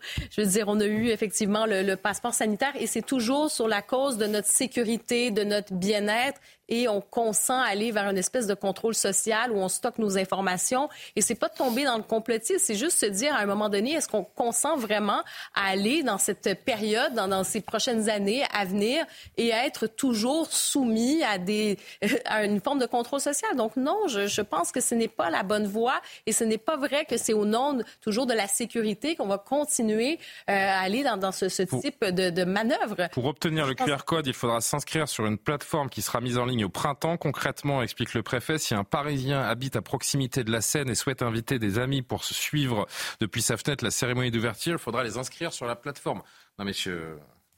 Non, non, mais oui. On est chez les fous. Hein. Je pense qu'il y a une disproportion entre l'attente que ça représente de facto aux libertés publiques, parce que je n'ai pas besoin, mais j'habite près de la Seine, j'ai pas besoin de déclarer euh, qui vient me voir, euh, qui vient de mon visite, euh, ni à quel moment. Et je pense que le gouvernement, de manière assez systématique, sous-estime la manière dont ces données-là peuvent être détournées par ailleurs. Parce qu'il y a de vrais enjeux techniques et il y a de vrais enjeux de confidentialité euh, des données malgré tout et de détournement des données collectées. Et je vous invite à lire un article très intéressant demain matin sur Atlantico sur le sujet. Et euh, je ne sais pas combien de personnes sont dans mon cas. Il y a, je ne sais plus quand c'était, il y a une dizaine d'années, quand on a appris que les Jeux arrivaient à Paris, j'étais comme un gosse. Je n'attendais que ça. J'étais le plus heureux du monde. Je me disais, chez moi en France, je vais voir un, un événement mondial et j'espère pouvoir y, y, assister. Et à quelques mois des Jeux, j'ai qu'une envie, c'est de quitter Paris et euh, d'être le plus loin possible de ces, de ces Jeux Olympiques, tant ça paraît anxiogène en termes de sécurité, de trafic, de. Enfin, c'est une, c'est une folie. Vous voulez pas avoir un match de oui, hockey non, sur gazon je, comment Vous voulez pas avoir un match de hockey sur gazon Ah, si vous me prenez par les sentiments. Euh, allez, on va se quitter. Merci à tous les six. On va euh, voir une image en direct. Tiens, pour se quitter, une belle image, puisqu'elles sont rares depuis 54 jours en, en Israël. Cette image, c'est celle de familles d'otages, d'une dizaine d'otages qui seront euh, libérés dans les, dans les heures qui viennent. Et ces gens-là, euh, drapeau israélien en main, euh, font part de leur, de leur joie à l'idée de retrouver dans quelques instants leur, leur famille. Et c'est une, très belle image avec laquelle on peut conclure cette émission. Martin Mazur, Céline Génaud, Camille Guédon ont préparé cette émission. Je vous souhaite une très bonne nuit. L'édition de la nuit arrive. À demain pour Soir Info.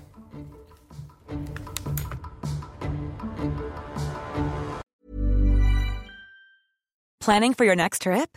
Elevate your travel style with Quince. Quince has all the jet setting essentials you'll want for your next getaway, like European linen, premium luggage options, buttery soft Italian leather bags, and so much more. And is all priced at 50 to 80% less than similar brands. Plus, Quince only works with factories that use safe and ethical manufacturing practices. Pack your bags with high-quality essentials you'll be wearing for vacations to come with Quince. Go to quince.com slash pack for free shipping and 365-day returns.